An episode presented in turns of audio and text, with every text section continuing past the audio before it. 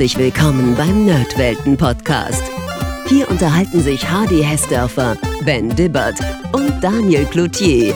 Meistens über alte Spiele, manchmal aber auch über andere nerdige Dinge. Also macht's euch bequem, spitzt die Ohren und dann viel Spaß mit der heutigen Folge. Servus Daniel. Ja, Hardy, grüß dich. Du Daniel, weißt du, wie spät es ist? Es ist nicht dein Ernst, oder? Oh doch, Daniel, es ist Playtime.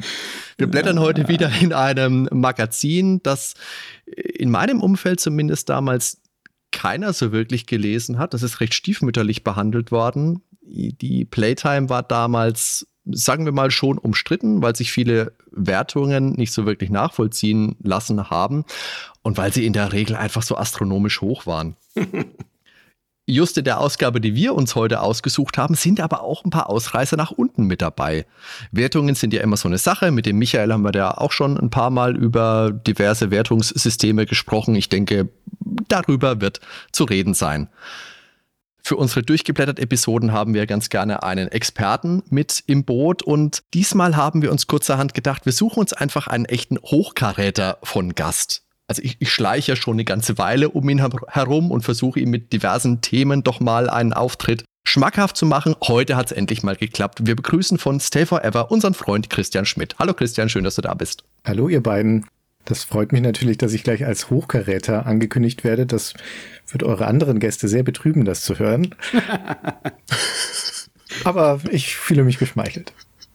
Ja, bevor jetzt da der große Aufschrei kommt, warum ist der Christian nicht mit uns was mit zu, zur GameStar macht.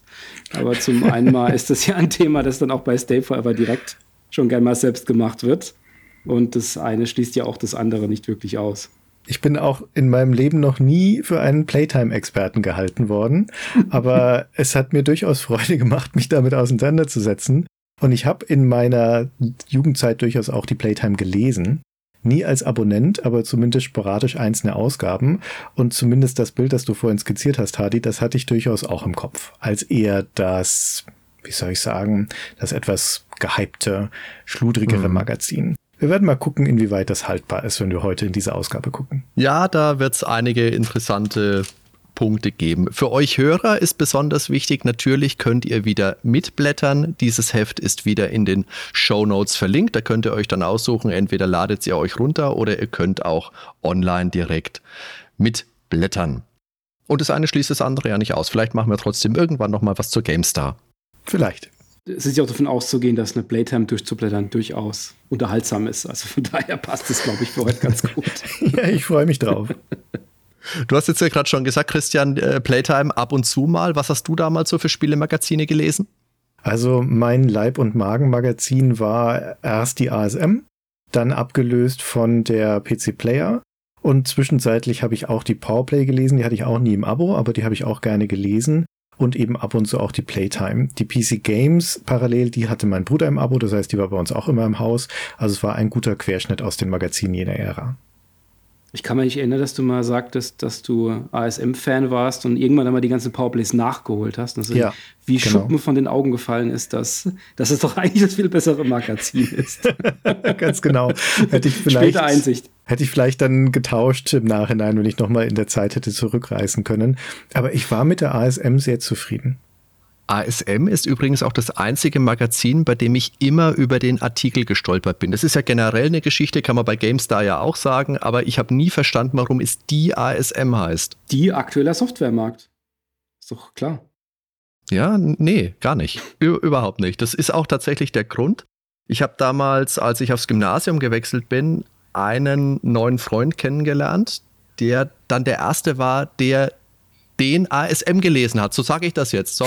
Und der hat eben immer die ASM gesagt und das habe ich nicht eingesehen und deswegen habe ich die nicht gelesen. So war das nämlich. War ja bei GameStar auch so. Ne? Das heißt, heißt ja auch korrekterweise, ja. wie Jörg auch immer wieder betont, der GameStar, also Jörg Langer, der Gründungschefredakteur. Mhm. Aber wir haben alle die GameStar gesagt und die Begründung dafür war simpel, dass es die Zeitschrift GameStar ist mhm. und so ist es auch ja. bei der ASM. Ja, ja, das ist schon logisch. Das ist ja in der Regel so. Das kann man ja diskutieren ist ohne natürlich, Ende. Ah. Ist natürlich Quatsch, weil mit der gleichen Begründung könntest du auch das GameStar sagen für das Magazin GameStar. Also es ist, man biegt sich halt so zurecht. Wie bei den Konsolen auch, ja. Daddy das Mega Drive. Wie steht ihr denn eigentlich zur Playtime? Für mich war das damals auch eher so das, das Drittmagazin immer gewesen. Die gab es ja gar nicht so wahnsinnig lange. Ähm, darf man ja nicht vergessen. Die ist ja von 91 bis 95 gerade mal erschienen. Ich war damals äh, ganz klar Powerplay-Leser, vorher Amiga Joker und nach dem Powerplay dann auch die PC Player und die die Playtime, das war immer so ein Magazin, das hat man sich einfach noch so als zweites oder drittes im Monat so dazugeholt, wenn man den Rest so durchgelesen hatte. Ich war damals auch ziemlicher Magazin-Junkie. Und wenn man die Powerplay auswendig konnte und die PC Player noch auswendig konnte, dann hat man sich vielleicht auch mal nochmal die Playtime geholt. Vielleicht auch zu einem bestimmten Spiel, das gerade getestet wurde. Strike Commander oder sowas, mich da gut erinnern kann, wo ich mir jedes Magazin geholt habe. Aber ich habe die auch nie regelmäßig geholt. Die hatte eine Sache, an die ich mich noch, noch wohlig erinnere, ist die eine Sonderausgabe, das 92er Spielejahr, das das ganze Jahr beschreibt. Die, war, die fand ich damals wirklich klasse. Die habe ich auch immer noch. Das fasst schön das Jahr zusammen und die ist auch, fand ich, nicht so schludrig geschrieben wie die Einzelausgaben. Aber das sehen wir ja gleich. Hardy, wie was bei dir?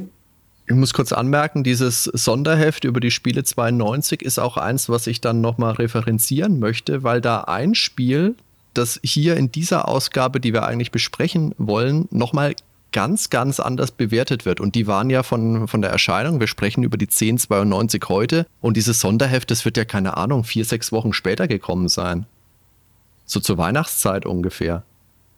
Aber gut, kommen wir gleich dazu. Meine Geschichte zur Playtime ist auch eine ganz lustige bei mir im Freundeskreis, also ich selber habe die Powerplay gelesen und die Videogames. Und wenn man aus dem Umkreis von Würzburg kommt, dann hat man natürlich auch die Megafun gelesen, weil man, man war ja immer im Theo Kranz Spielladen und da haben ja ganz viele von den Redakteuren gearbeitet.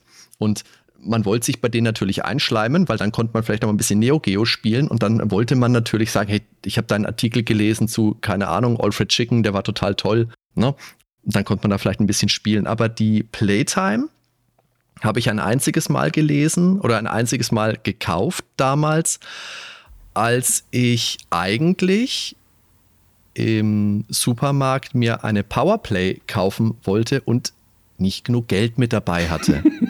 Weil die haben ja alle, die, Power, die, die, Playtime hat halt einfach den Vorteil gehabt, die war halt einfach echt billig. Für 4,90 Mark hast du die damals bekommen und ich bin da reingestiefelt in den Laden, hatte nur 5 Mark dabei, wollte eigentlich die Powerplay, hat 6,50 gekostet, hatte ich halt Pech gehabt. Und so kam ich in den Genuss der Playtime 1,93. Nebenbei die entsprechende Powerplay. Christian, ich nehme an, du erinnerst dich, das war die mit dem Erotik-Report interessantes Heft. Du, wie du zu Recht vermutest, erinnere ich mich da natürlich sehr gut daran. an die Bilder. Ja, aber wie gesagt, das ist dann auch die einzige Ausgabe geblieben, die ich in meinem Leben gekauft habe. Apropos kaufen, und ja, ich mach's kurz. Ihr könnt den Nerdwelten Podcast natürlich auch unterstützen auf Patreon, auf PayPal und auf Steady. So, jetzt habe ich es auch untergebracht. Jetzt können wir dann gleich weitermachen. Danke. Habe ich das jetzt richtig verstanden? Diese Ausgabe, über die wir heute sprechen, ist die einzige, die du gekauft hast. Nein, wir sprechen heute über die 1092. Ich habe mir die 193 damals gekauft. Das ist die, mhm. in der Alone in the Dark mit 96 Prozent gewertet worden ist.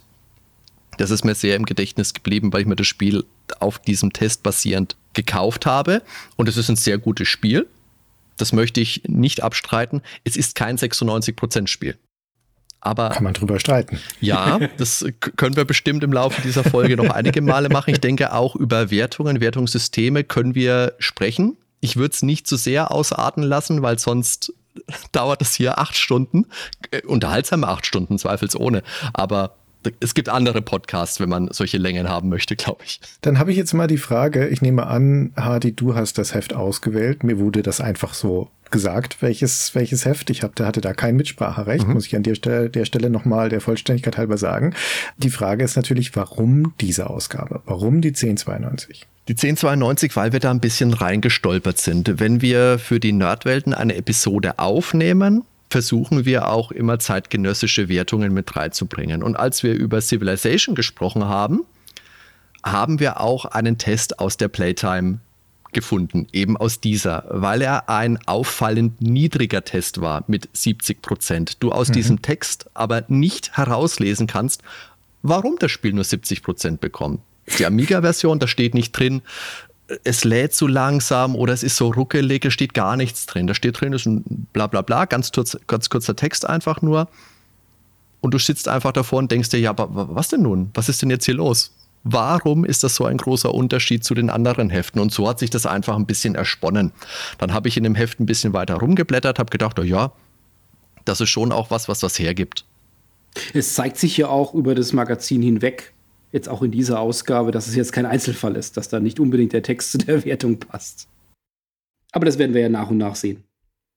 Okay. Also ich bin gespannt, wenn wir jetzt dann durch das Heft gucken, was euch da so aufgefallen ist und was ihr herausheben wollt. Ich würde sagen, so grundsätzlich, dass diese Ausgabe nicht sonderlich bemerkenswert ist. Möglicherweise, wenn man sie jetzt so einordnet in den Playtime-Kanon, gibt es vielleicht Sachen, die hinausstechen, aber auch da würde ich sagen, eher nicht. Da gibt es Ausgaben, glaube ich, die viel prägnanter sind. Es ist aber auch von den Spielen, die behandelt werden, keine besonders ergiebige Ausgabe. Die 1092, das ist ja so die Spätsommerausgabe. Man sieht das hier bei der Playtime besonders gut, weil die eine Kuriosität hat. Da steht auf dem Cover der Erstverkaufstag drauf. Das war in diesem Fall der zweite, neunte, 92, habe ich nie irgendwo anders gesehen. Das heißt, da beginnt so langsam das Herb Herbstgeschäft, aber das ist noch mhm. die letzte Sommerausgabe. Das ist ja meistens noch saure Gurkenzeit. Merkt man hier auch.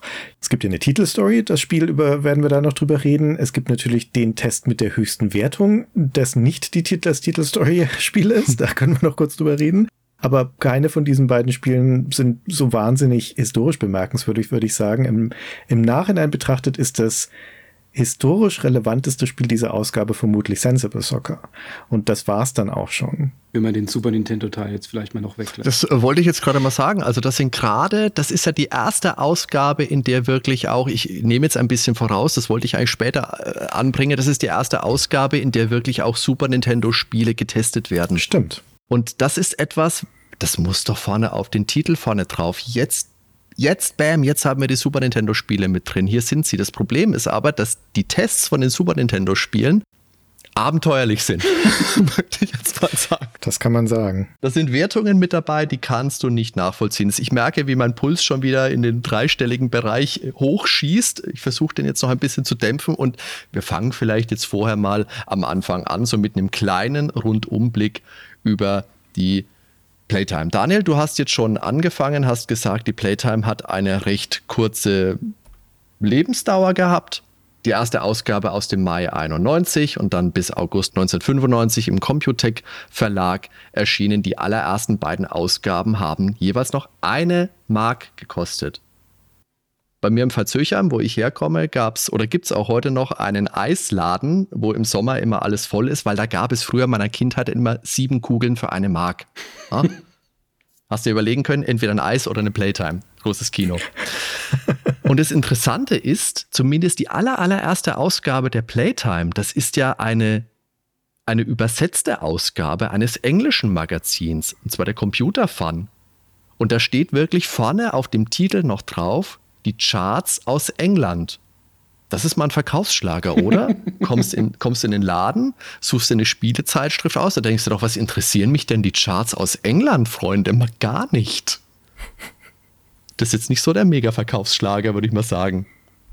Und ganz nett ist, auf den ersten Seiten, so im Editorial steht da noch drin, der Großteil unserer Redaktion sitzt ja in England.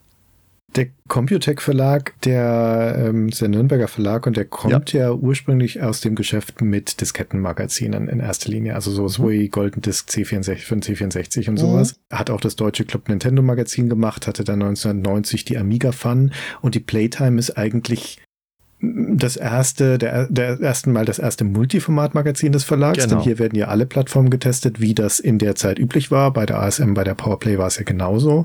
Aber auch das, der erste Versuch, ein richtiges Magazin an den Markt zu bringen, würde ich sagen, eben auch mit jenem Kampfpreis von einer Mark am Anfang. Aber wie du schon zu Recht gesagt hast, Hardy war eines der Merkmale des Hefts, das es konkurrenzfähig gemacht hat, grundsätzlich der niedrige Preis mit 94 ja. Mark im Vergleich zu 6,50 für die Powerplay oder 7,50 für die ASM. Aber ich finde, was du jetzt gesagt hast, Multiplattform, ganz richtig. Ich habe das bei den anderen Magazinen aber immer so empfunden, beispielsweise die Powerplay hat das ja auch eine ganze Weile gemacht, dass er auch noch Konsolen mit drin hatte. Der Teil ist ja später dann irgendwann rausgeflogen. Da hatte man immer den Eindruck, das sind Heimcomputer, Zeitschriften, die aber auch einen Teil für Konsolen mit drin haben. Also da mhm. habe ich nie so den Eindruck gehabt, dass sich das die Waagschale hält. Bei der Playtime kann natürlich auch sein, dass mir da einfach so ein bisschen die Verbindung zu dem Heft gefehlt hat. Bei der Playtime war meine Erwartungshaltung da schon eine andere. Da bin ich schon eher rangegangen und habe erwartet, ja, ich habe erwartet, dass es die Waagschale einfach besser hält. Warum? Das ist eine gute Frage. Ich weiß nicht, ob das einfach beim Logo anfängt. Ich kann es dir ja nicht mal so wirklich erklären. Aber vielleicht war das einfach der Grund damals. Da war der Markt schon ein bisschen umgebrochen. Weißt du, diese ganzen älteren Magazine, die, die Powerplay oder auch die ASM, die haben eben als Heimcomputer-Zeitschriften angefangen und haben dann mehr noch die anderen Sachen mit aufgenommen. Und die Playtime, die erst später kam, da war die Zeit einfach schon anders. Hm. Da war der Markt schon anders. Also ich habe das Gefühl, die Playtime orientiert sich in ihrer Struktur, in ihrer Zusammensetzung sehr stark an den beiden großen Vorbildern, also an der ASM und an der Powerplay. Und auch hier merkst du ganz deutlich, die Heimcomputer stehen im Mittelpunkt. Ja. Die, das beginnt damit, die kriegen die insgesamt viel mehr Raum und auch die größeren Tests. Und die Konsolen sind nach hinten ins Heft hinter die Konvertierungen verbannt und ähm, kriegen insgesamt auch weniger Raum. Und auch mhm. das Ganze drumherum, also auch was so zwischen den Stühlen sitzt, Preis ausschreiben, die Werbung, die drin ist, das ist sehr stark PC-lastig und eben noch ausgehend Amiga, was eben 92 ja auch noch so ein Thema war.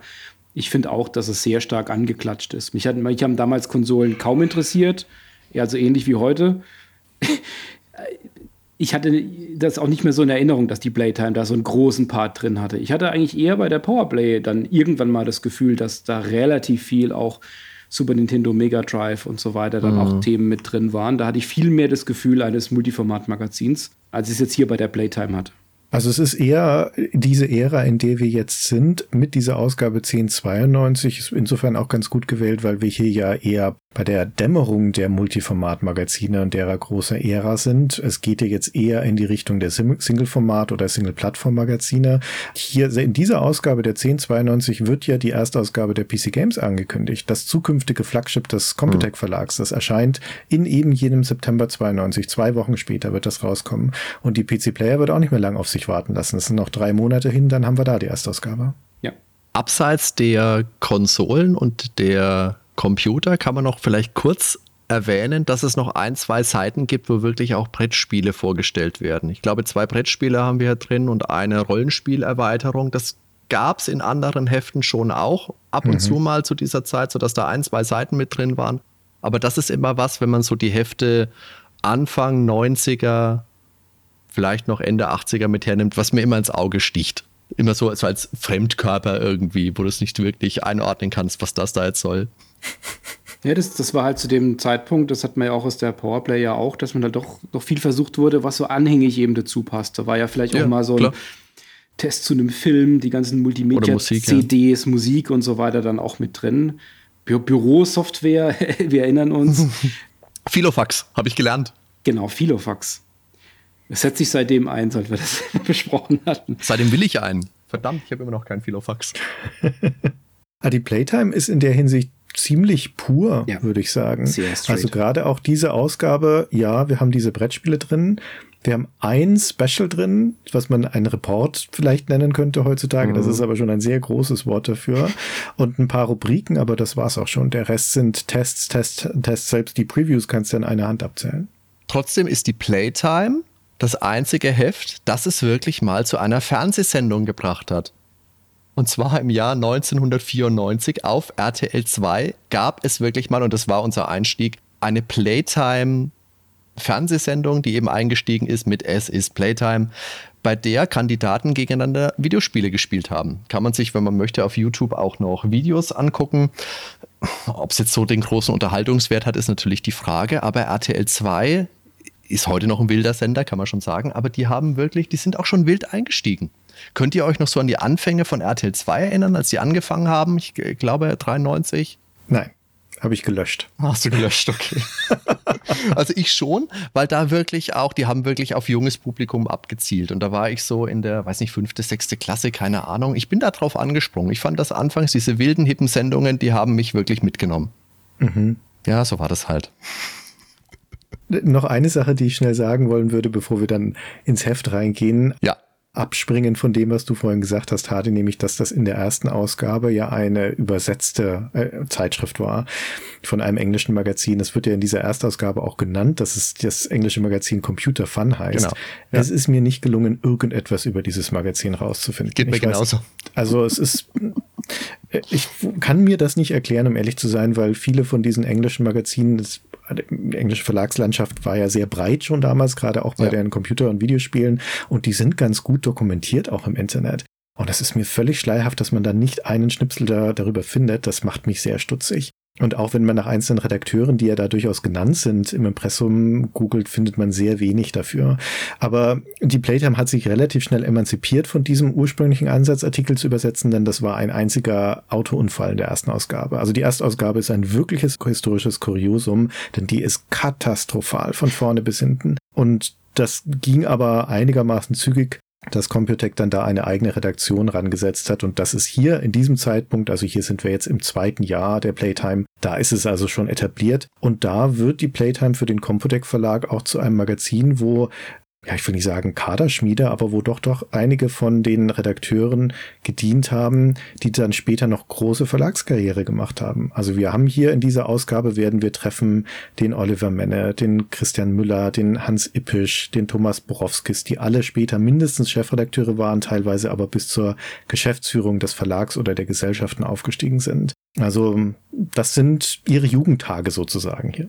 Ja, und der Rainer Rossert natürlich, der sich in der Playtime mhm. immer um die Leserbriefe gekümmert hat. Und wenn man viel an der Playtime kritisieren kann, die Leserbriefe waren immer ein echtes Highlight. Da gab es immer was zu lachen, da gab es immer was zum Schmunzeln.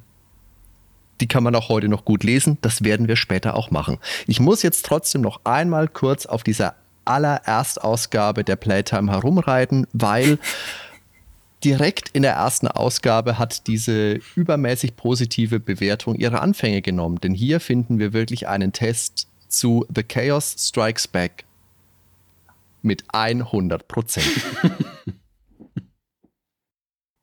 also, Daniel, du erinnerst dich, wir haben mit dem Michael mal drüber gesprochen, über diese hohe Wertungen. Was hat er gesagt? Weißt du es noch? Über die. Er hat gesagt, es gibt das perfekte Spiel nicht. Ja, gut, die 100 Prozent ist natürlich schon eine harte Ansage. Ist die Frage, ob das ähm, in der Übersetzung vielleicht, haben die auf gar nicht auf 100 Prozent damals gewertet oder das wurde irgendwie hochgerechnet. Weil es ist ja 100 Prozent so. falsch übersetzt. Ja, genau. Okay.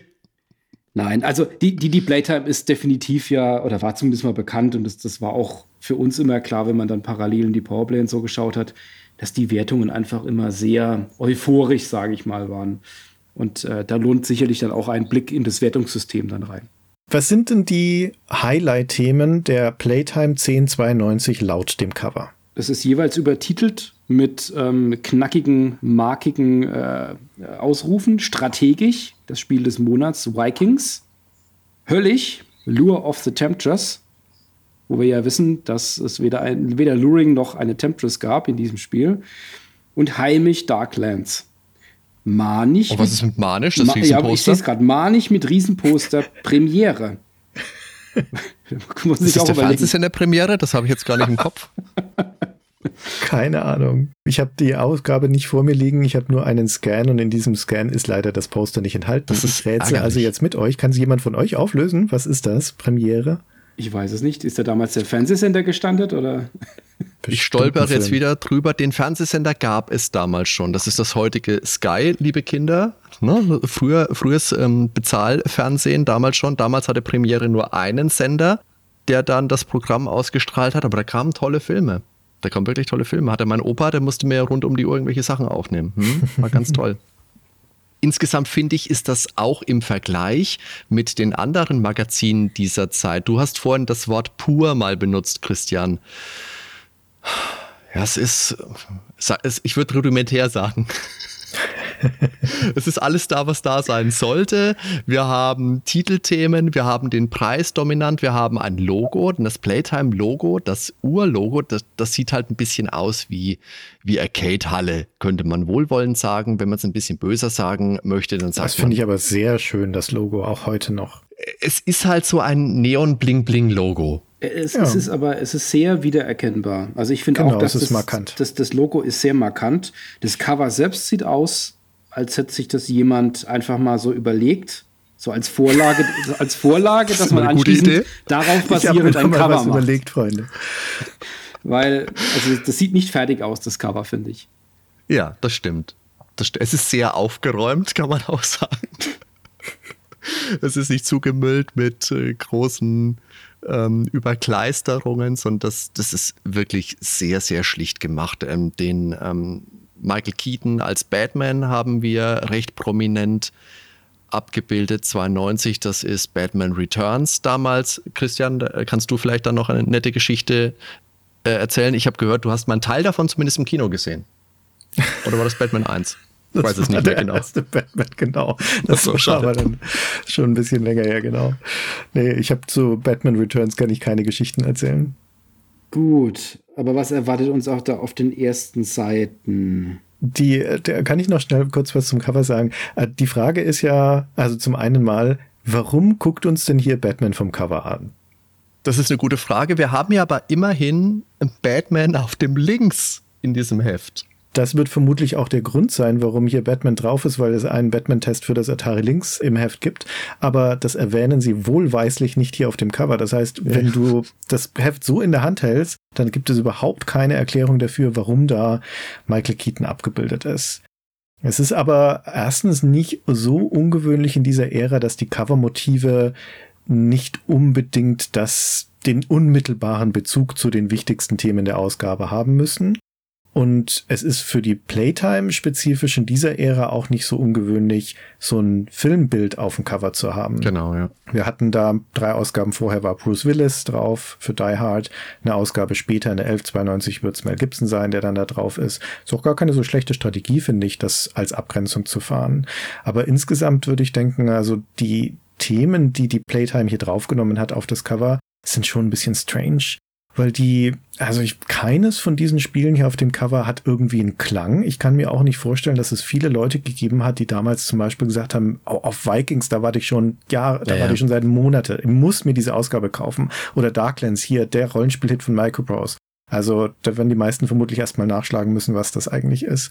Ja. Und die, die tatsächlich großen Spiele, die ja in dieser Ausgabe dann auch abgefeiert werden, das Stichwort SNES e zum Beispiel, findet hier überhaupt nicht statt auf dem Cover. Also es ist, ist mir unbegreiflich. Das ist genau, das ist wirklich der Punkt, wo man sagen muss, das ist einfach ein Versäumnis, das, das kannst du einfach nicht erklären. Das kannst du nur sagen, okay, wir haben das, keine Ahnung, das Cover vielleicht schon im Februar fertig gehabt und haben das halt einfach benutzt, weil es da war. Aber hey, da ist das Super Nintendo wirklich erstmalig in der Ausgabe mit drin, ist ein wirklicher Verkaufsrenner. Du hast tolle Spiele, die nicht so toll gewertet sind in dieser Ausgabe.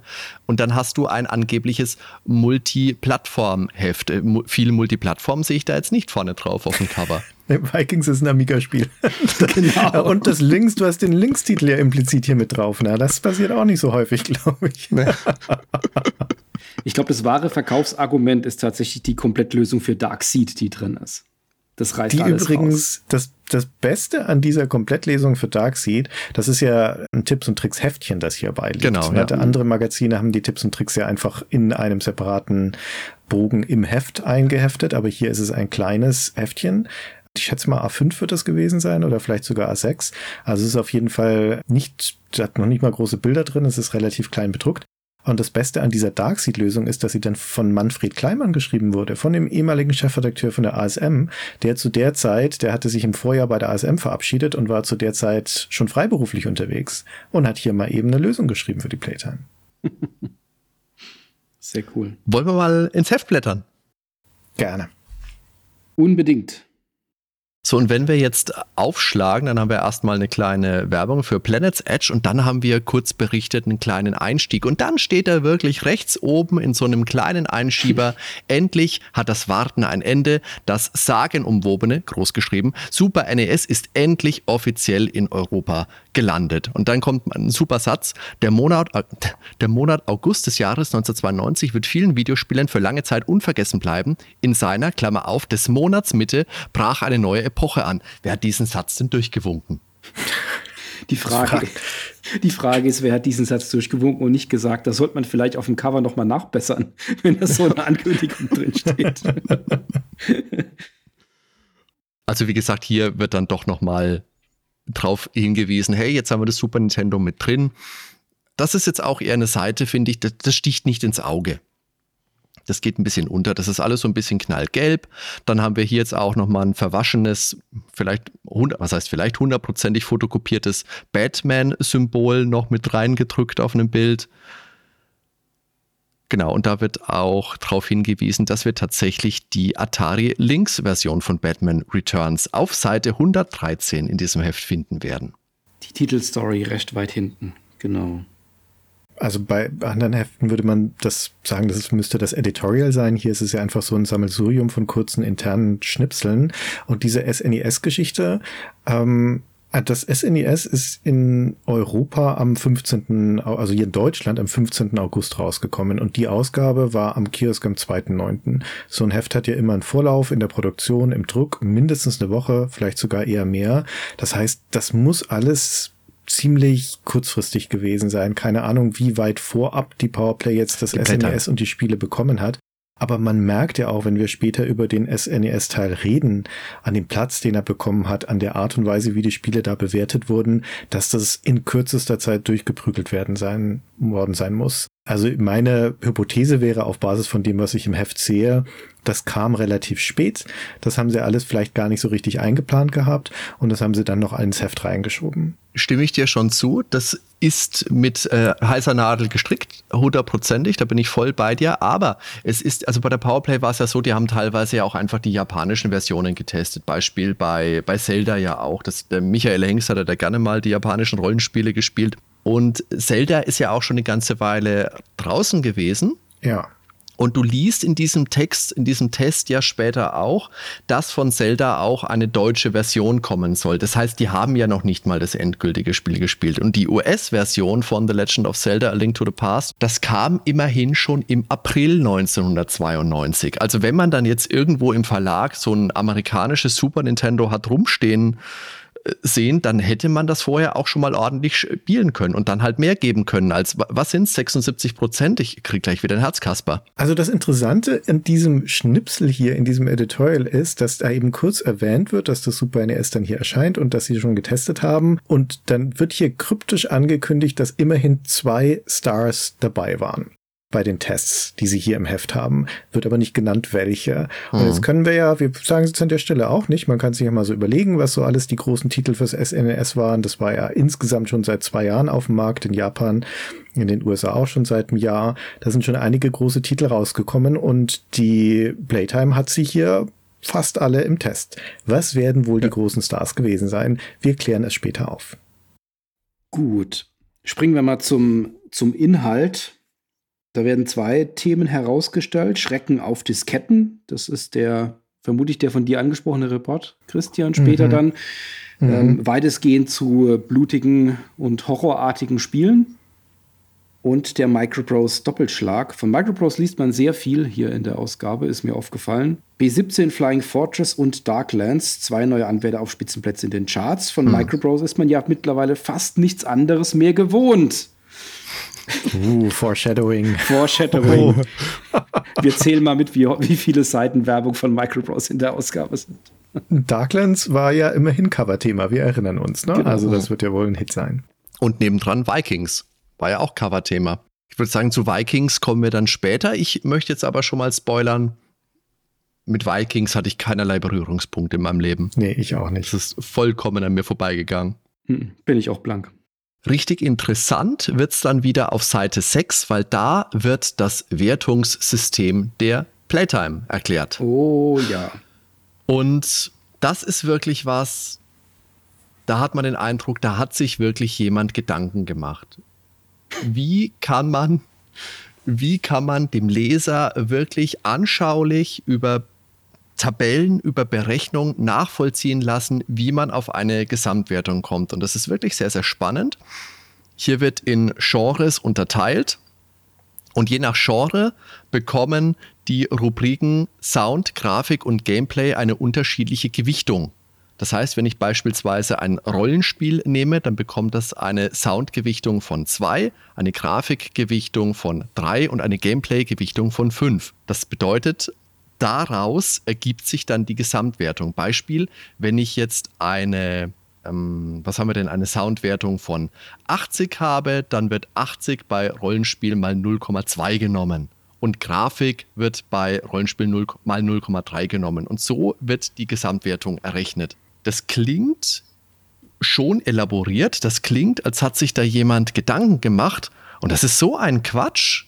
Das ist einfach so ein Quatsch. Das ist halt wirklich so eine ganz klassische, also so eine frühe Variante von dieser Objektivierung, ne, von, von den äh, Spielspaßwertungen ja. hinten raus. Da hatte der Christian ja, ja später in so einer ähnlichen Form ja auch noch seinen Spaß bei der GameStar, nehme ich mal an. Da war es jetzt, glaube ich, keine Gewichtung, wenn ich mich recht entsinne, aber zumindest mal unterschiedliche Kategorien. Ist schon eine Weile her. Mhm. Das ist natürlich immer schwierig, gerade wenn man innerhalb von einem, also mal abgesehen davon, dass es natürlich völliger Schmarrn ist, aber wenn man jetzt innerhalb von einem Genre ist, dass man natürlich wieder dann keine Chance hat, da dann rauszukommen. Wenn man jetzt mal hier schaut, eine Simulation hat den Gewichtungsfaktor bei Sound und Grafik jeweils von vier und Gameplay also ja. was mit Spielspaß so grob, denke ich mal, zu bewerten ist, von zwei. Das heißt, eine Simulation muss ein, ein Präsentationsmonster sein, dann bekommt es eine hohe Wertung, ganz egal, wie gut sich das spielt. Das wäre ein Rebel Assault, hätte da zum Beispiel, hätte es das da noch gegeben? Ja, doch, Rebel Assault, was, ich weiß gar nicht, was hat die Playtime für Rebel Assault? Müsst ihr mal nachgucken. 200 Prozent. Ja, das war in der ersten Ausgabe, glaube ich, wenn ich mich ganz irre, hatten 90er oder sowas bekommen. Also eine sehr gute Wertung. Da ist die Playtime ja im Schnitt, kann man sagen, bei Rebel Assault. Was sind deine Meinung, Christian, zu diesem Wertungssystem?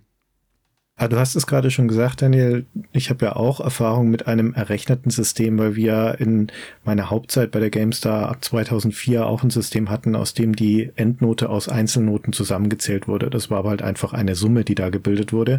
Hier ist es ja eine Multiplikation mit den Faktoren. Das Lustige ist, dass ja der allererste Satz hier, der erklärende heißt, das Playtime-Bewertungssystem ist für jeden einfach nachvollziehbar oder für jeden einfach nachzuvollziehen. Und wenn das also eine Sache nicht ist, dann ist es für jeden einfach nachzuvollziehen. Also ich meine, wenn du hier auf der rechten Seite eine Formel hinschreiben musst, um zu erklären, wie deine Wertung zustande kommt, dann verabschiedest du dich schon ziemlich von der Nachvollziehbarkeit. Aber es ist trotzdem ein interessantes System, finde ich. Die Playtime ist in ihrer relativ kurzen Geschichte, wir hatten es ja vorhin schon gesagt, es waren knapp über vier Jahre, dass es das Magazin gab, durch drei Wertungssysteme gegangen. Und das ursprüngliche Wertungssystem in dieser Erstausgabe, das wir eine Weile hatten, das war das mit dem Frosch. Mhm. Das war ein Wertungsthermometer und vier Einzelkategorien. Da war Motivation noch mit dabei. Da waren viele von diesen Hype-Wertungen drin. Und dieses Wertungssystem hier, das kam nach ungefähr dem, dem, ersten Jahr, haben sie das umgestellt auf dieses hier. Das haben sie auch etwas über ein Jahr mitgezogen und dann haben sie wieder umgestellt auf das finale Wertungssystem. Da waren dann Grafik, Sound und Fun und Fun war auch gleichzeitig die Endwertung sozusagen. Und da ging es dann mit den Wertungen auch wieder etwas hoch. Das hier ist die Ära, wo ich sagen würde, dass die Playtime vergleichsweise kritisch gewertet hat, vergleichsweise niedrige Wertungen hat. Sehen wir auch voll in dieser Ausgabe. Und es hat auch mit der Art und Weise des Wertungssystems zu tun. Weil, Daniel, du hattest vorher schon das Beispiel Simulation als Genre. Da gibt es ein sehr gutes Beispiel in diesem Heft, nämlich World Tennis Championship, den Test dazu. Das ist ein Tennisspiel, das dem Tester sehr, sehr gut gefällt. Das bekommt deswegen auch eine Wertung von 80 im Gameplay und 80 in der Grafik, aber 50 im Sound. Und weil 50 bei einer Simulation, also weil der Sound bei einer Simulation aber 40 Prozent der gesamten Wertung ausmacht, schlägt diese relativ niedrige Soundwertung hier massiv rein, sodass das Spiel am Ende nur 68 bekommt. Also ein durchaus gutes Tennisspiel, das gelobt wird in diesem Test, hat hier am Ende eine 68 stehen. Ich bin mir hundertprozentig sicher, wenn es diese Faktorierung hier nicht gäbe, stünde da eine höhere Wertung. Dann mhm. stünde da mindestens eine hohe 70. Und man kann das auch ganz hübsch sehen im Vergleich mit der PC Games aus dem gleichen Verlag, die ja wie gesagt zwei Monate später rauskommt und fast die gleichen Titel drin hat, also auf dem PC natürlich. Da gibt es ein paar krasse Abweichungen, wo der Tester einfach eine völlig unterschiedliche Meinung hat von dem Spiel. Okay, alles klar. Aber da, wo die Meinungen relativ nah beieinander liegen, da hat die PC Games fast durchwegs die höhere Wertung. und die Playtime die niedrigere. Völlig entgegen dem Ruf, den das Magazin eigentlich hat.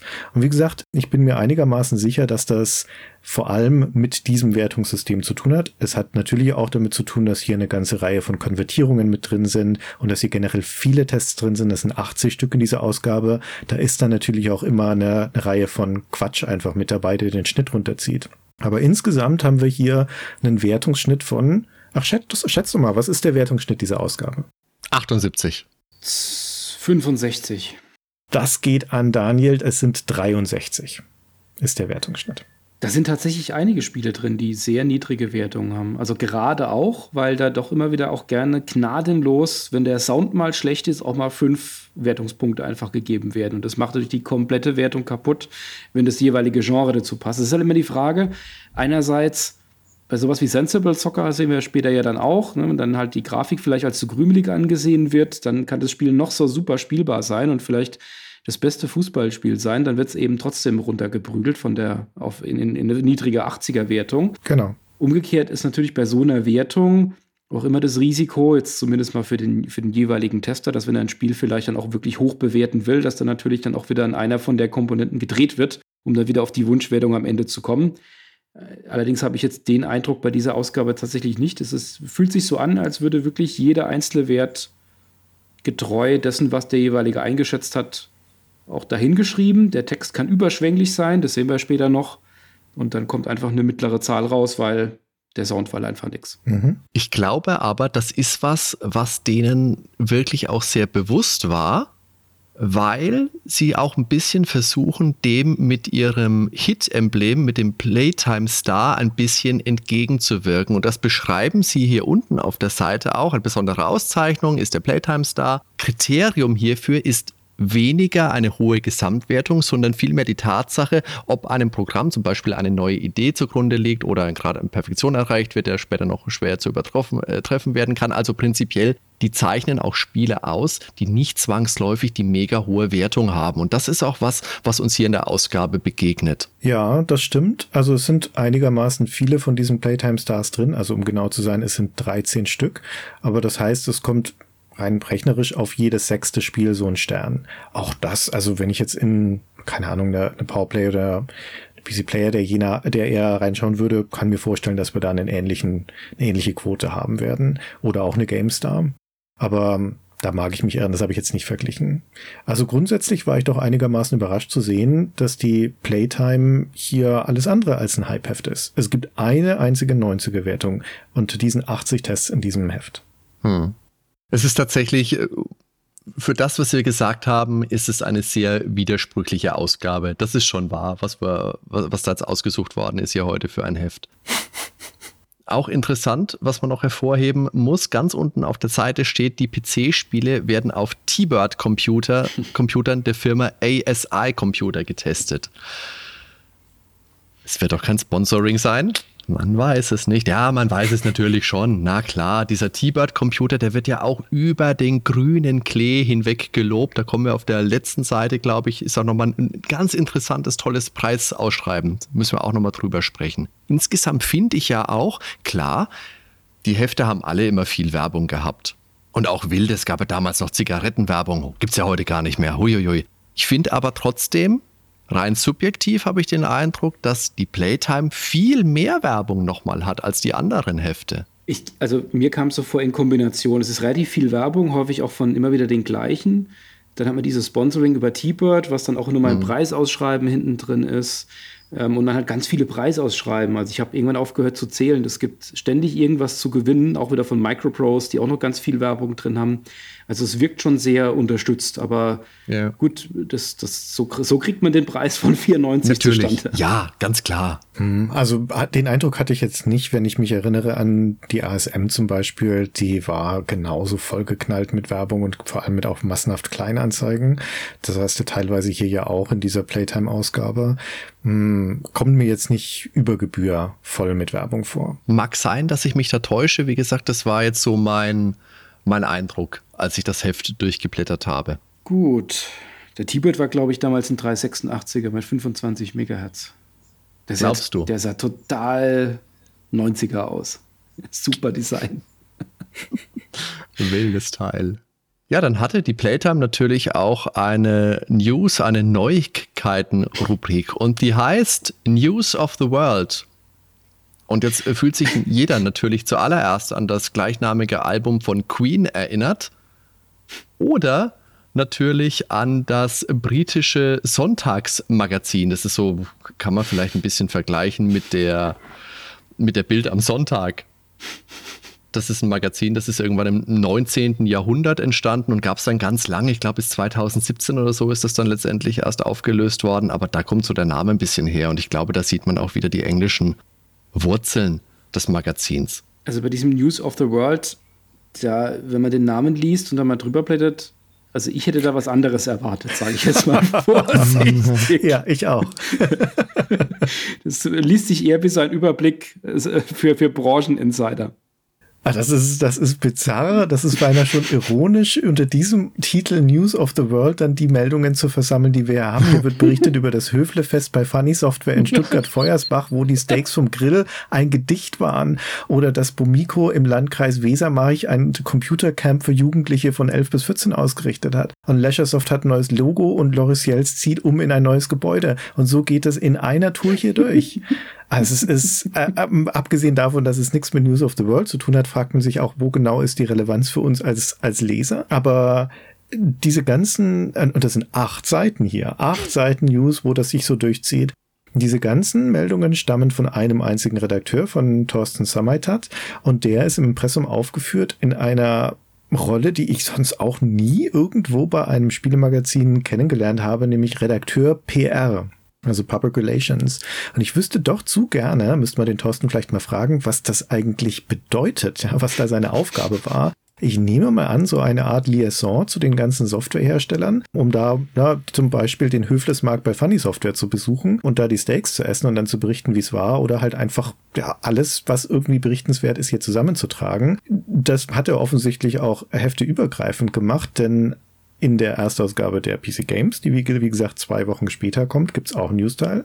Und was finden wir da drin? Da finden wir das neue Logo von Leisuresoft, da finden wir, dass Lorisiel eine neue Pressesprecherin hat und umgezogen ist. Also genau die Sachen, die hier auch drin stehen. Deren Name übrigens falsch geschrieben ist. Die Emanuel schreibt man mit E am Ende. Aber es ist natürlich damals die Zeit vor dem Internet, wenn du auf dem Zettel irgendwie mal einen falschen Namen stehen hattest, steht der am Ende halt auch so im Heft gut beobachtet. Hardy hat einen Fehler in der Playtime gefunden. Ha!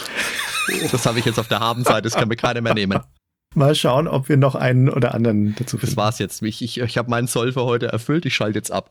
Der, das nächste Highlight ist aber auf Seite 12. Wir sind immer noch in den News of the World und das ist Reiners Software Schlaraffenland. Ach, der Rainer Rosshirt, der auch für die Playtime geschrieben hat, später auch für die PC Games und den sieht man auch auf ähm, YouTube in diversen Videos ab und zu mal. Der war ja immer sehr darauf bedacht, dass er sich wirklich nicht zeigt. Ist er ja auch heute noch.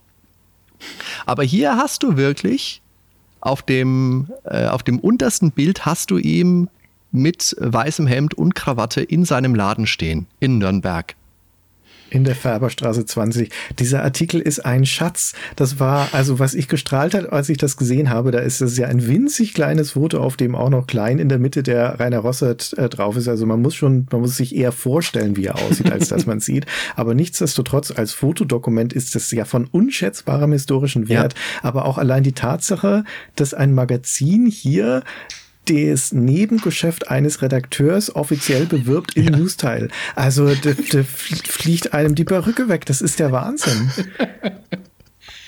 Die, die, die Sache ist halt vor allen Dingen, die sind diese acht Seiten, das, man fragt sich halt schon, für welchen Leser hat das irgendeinen Mehrwert gehabt. Das, ja, wirkt, das, ist, das wirkt schon so wahnsinnig, wie Seiten zu füllen. Man auf der, auf der Seite davor, das ist, sieht man neue Psygnosis-Spiele, das hat zumindest mal einen Anklang von, da kommt demnächst etwas Neues von einem bekannten Hersteller. Aber das drumherum ist schon sehr Würstchenmarkt, ja.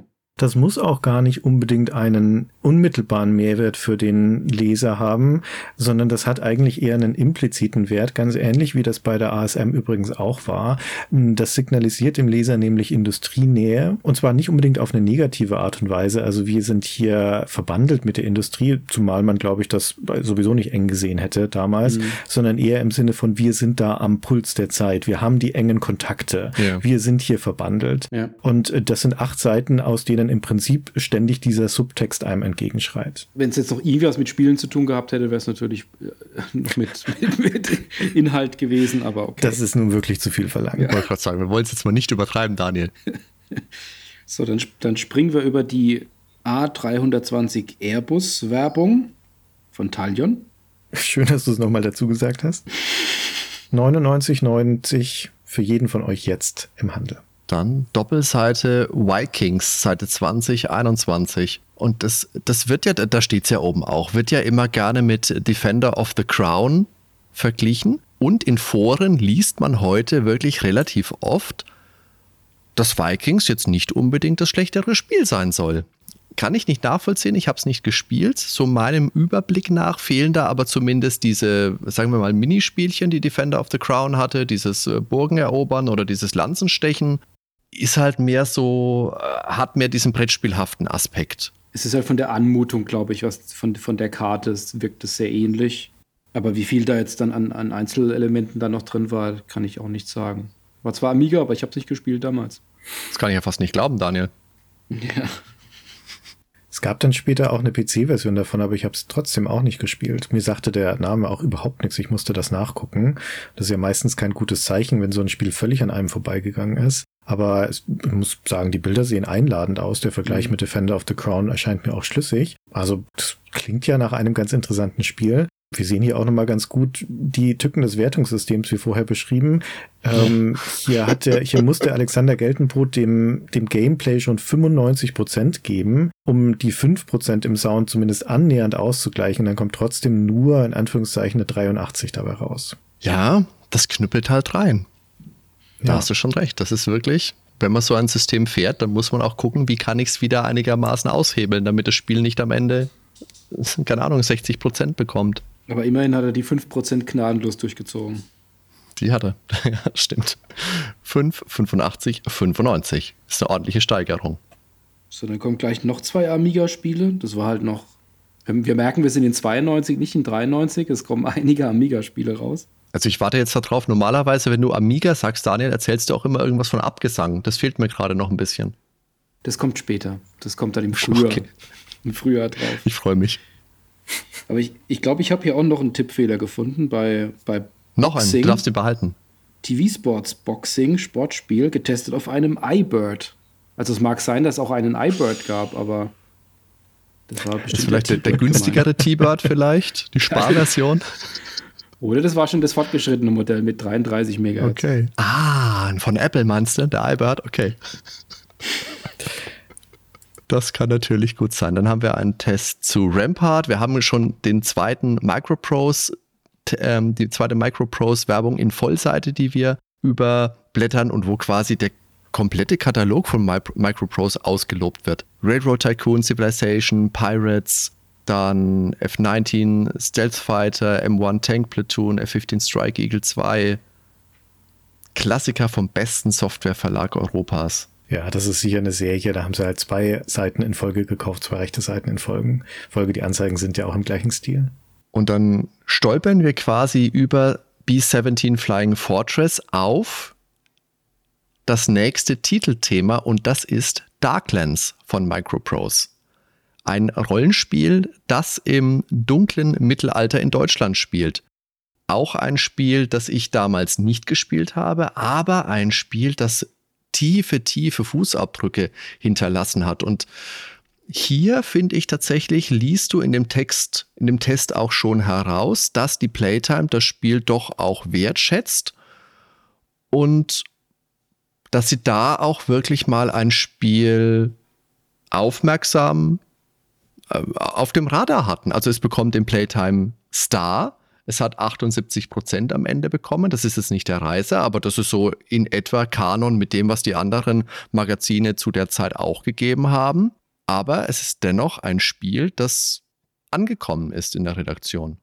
Ich, ich denke, man muss dann aber hier schon noch festhalten, dass wenn man diesen Text liest, das ist ja wirklich eine Lobeshymne nach der nächsten. Da wird ja mit Superlativen um sich geworfen.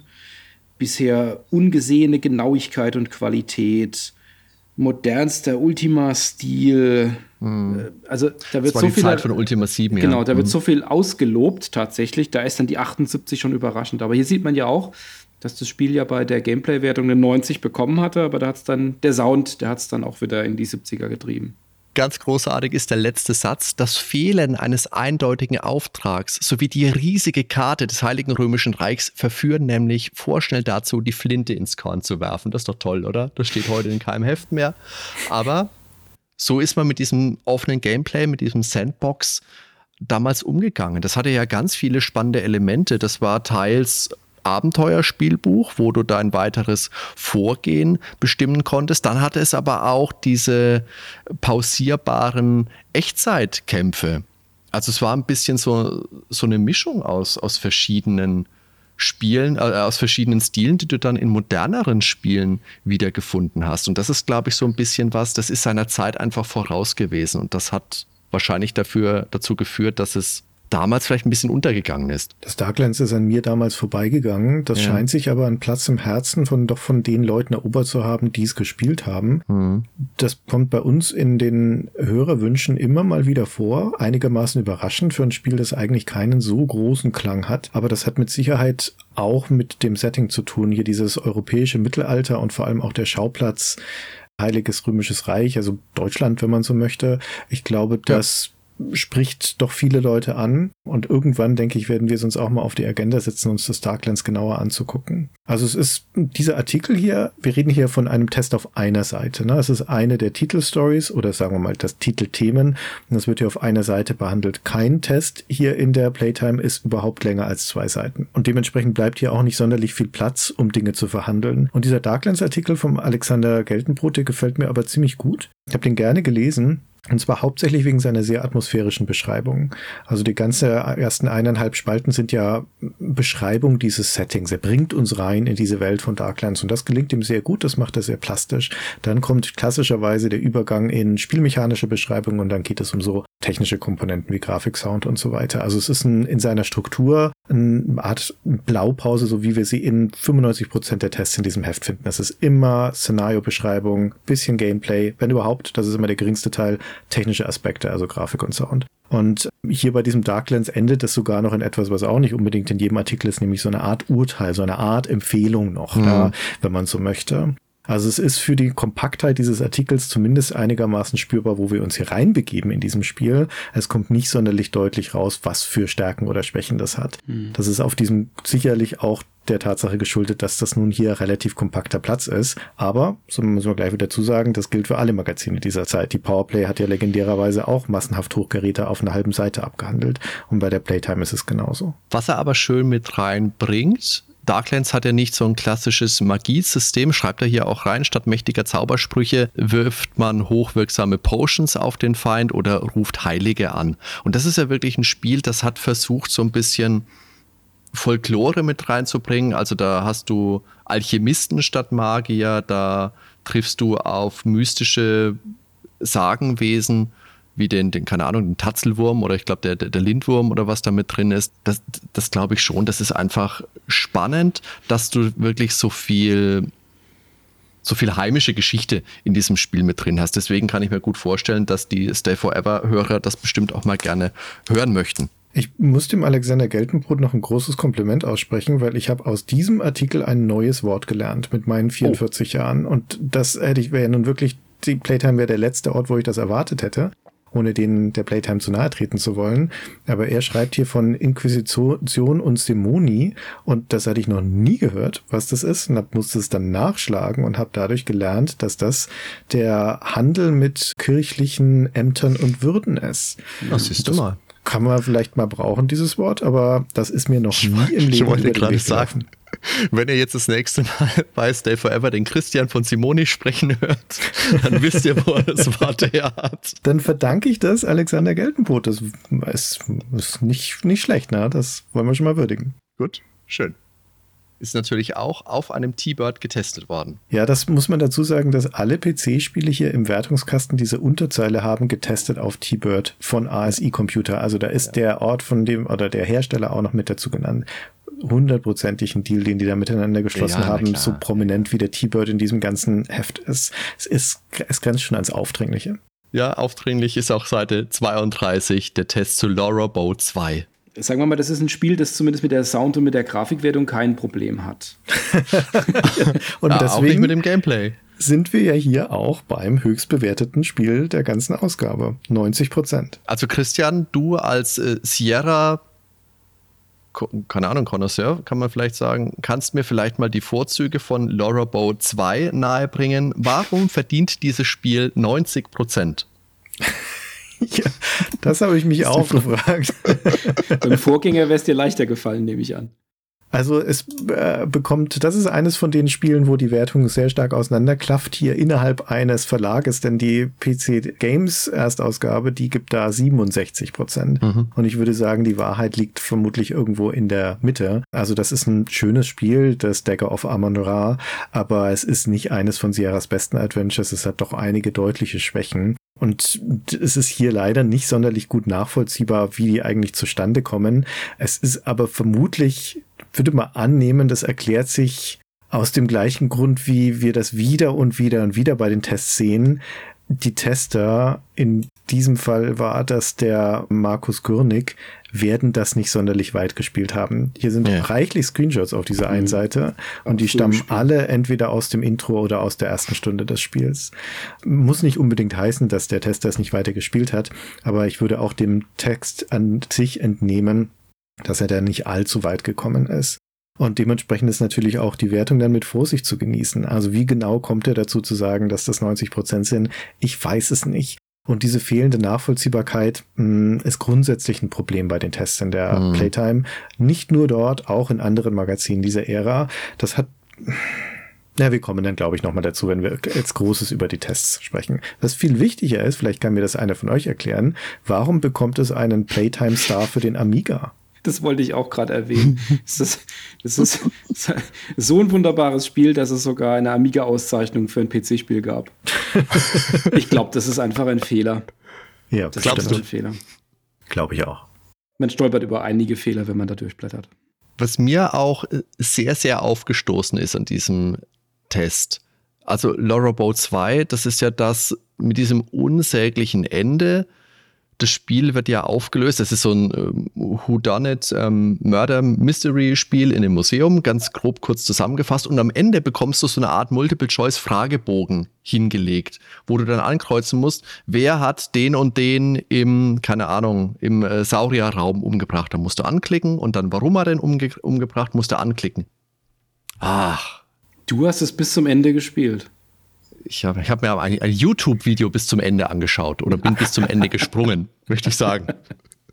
Das Lustigste ist, wenn man diese 90 Prozent jetzt anspricht. Und Daniel, wir haben am Anfang gesagt, es gab dann dieses, die Top Games 1992 Sonderheft, das du so gerne gelesen hast. Da ist das auch drin. Und dieses Sonderheft, das kam, sagen wir mal, zwei, drei Monate später raus. Und da bekommt Laura Bow 2 drei von fünf Joysticks. Und gerade diese Widersprüche, in der Playtime-Wertung. Das gibt's später. Hier in dem Heft ist auch D-Generation getestet worden. Ich glaube, die PC- und die Amiga-Version. Die Amiga-Version sehr schlecht. In der 1192, eine Ausgabe später, dann die Atari ST-Version. Die hat eine viel bessere Wertung bekommen. Haben ähnliche Kritiken bekommen, da können wir später vielleicht noch ein bisschen was zu sagen, bekommen aber eklatant unterschiedliche Wertungen. Und da fehlt so ein bisschen der, der rote Faden. Du kannst doch nicht im Spiel einerseits 90 Prozent geben und dann drei von fünf, ohne nochmal zu erklären, warum denn eigentlich? Oder nochmal auf deine Wertung einzugehen. Und das finde ich ist was, was sich ganz oft findet, auch wieder in D-Generation beispielsweise. Warum testen denn zwei verschiedene Tester das gleiche Spiel für unterschiedliche Plattformen? Und sprechen sich nicht ab. Ja. So scheint es. Dann haben wir eine wunderschöne Konami-Werbung Doppelseite. Das ist doch mal ein echtes Highlight. Ich muss kurz sagen, dieses äh, Castlevania 1 Cover, das ein bisschen den Frank Frazetta Gemälden, meine ich, nachempfunden ist. Diese, diese muskulösen Barbarenkrieger. Da habe ich ein Fable für. Ganz, ganz tolles Bild, tolles Artwork mit Dracula im Hintergrund, funkelnde Augen, Blut tropft aus seinem Mund. Großartig. Muss ich mir mal ein Post davon machen. Ja, hier wird's, hier wird's konsolig, das sieht man dann ja. Endlich, endlich. gell? Manchmal schließt Hardy nachts die Augen und stellt sich vor, er wäre dieser muskelbepackte, peitschenschwingende Held hier. Und das, Dan und ich, doch, das bin ich, eindeutig. Dan und ich, wir schließen manchmal nachts die Augen und stellen uns vor, Hardy wäre dieser Dracula da im Hintergrund. Ich rate euch, euer Fenster heute Nacht geschlossen zu halten, Freunde. so, dann kommen wir zu einem Preview zu BAT2. Da kann Christian auch was zu sagen. Ja, ich habe mich auf der einen Seite ein bisschen gewundert, warum sie das hier als Preview reingenommen haben. Das Spiel war kurz vor der Veröffentlichung. In der zwei Wochen später erschienenen PC Games ist es getestet, mit 90 Prozent übrigens. Und dieser Test hier, also dieser Artikel hier liest sich wie ein Test. Der liest sich so, als hätten die das gespielt. Äh, der liest sich so, als könnten die da eine Werbung runter, äh, eine, eine Wertung drunter schreiben. Und zwar auch eine 90, so wie sich das hier liest. Die, sind, die Playtime ist begeistert davon. Das ist eine Einschätzung, die ich nicht teile. Wir haben das ja bei Stay Forever ausführlich gespielt, das Spiel. Und das ist zu dieser Einschätzung, dass das ein faszinierendes, tolles, hochkarätiges Spiel ist, kann man kommen, wenn man sich nicht lange damit beschäftigt. Also grafisch ist das toll, die Vielfältigkeit, die da drin steckt mit diesen Flugsimulationen und sowas, das ist schon interessant und stellenweise eindrucksvoll. Als Spiel ist es leider ziemlich missglückt. Es hat einige sehr große Schwächen, also gerade der Zufallsfaktor, der drin steckt, die Orientierungslosigkeit, die Logik die, dieser Spielökonomie. Und das sind aber Dinge, die fallen einem halt dann auf, wenn man tatsächlich sich länger damit versucht auseinanderzusetzen. Das ist was, was leider wieder und wieder und wieder hier in der Playtime wo, wo dieser Eindruck entsteht, dass die Tester nicht genügend Zeit hatten, um sich mit den Spielen auseinanderzusetzen und ein eigenes Urteil zu bilden oder zu formulieren. Aber hier sind wir jetzt noch im Bereich einer Preview. Deswegen muss da auch keine Wertung gegeben werden. Es ist interessant, dass es dann hier tatsächlich entweder die, die Entscheidung war, dass man gesagt hat, äh, man konnte es nicht lange genug spielen oder was da da hinten dran stand, dass man hier tatsächlich das nicht als Test reingepackt hat, weil das wäre ja tatsächlich auch ein potenzielles Cover-Thema gewesen. Also vielleicht jetzt nicht so sehr von der Strahlkraft, aber das hatte ja auch schöne Artworks. Ich meine mich zu erinnern, dass die Powerblade doch auch BAT2 auf dem Cover mal hatte. Bin mir nicht sicher. Gut möglich. Aber das haben sie dann hier vielleicht auf die nachfolgende Ausgabe geschoben. Da habe ich nicht mehr nachgeguckt. Dann springen wir mal über Global Conquest.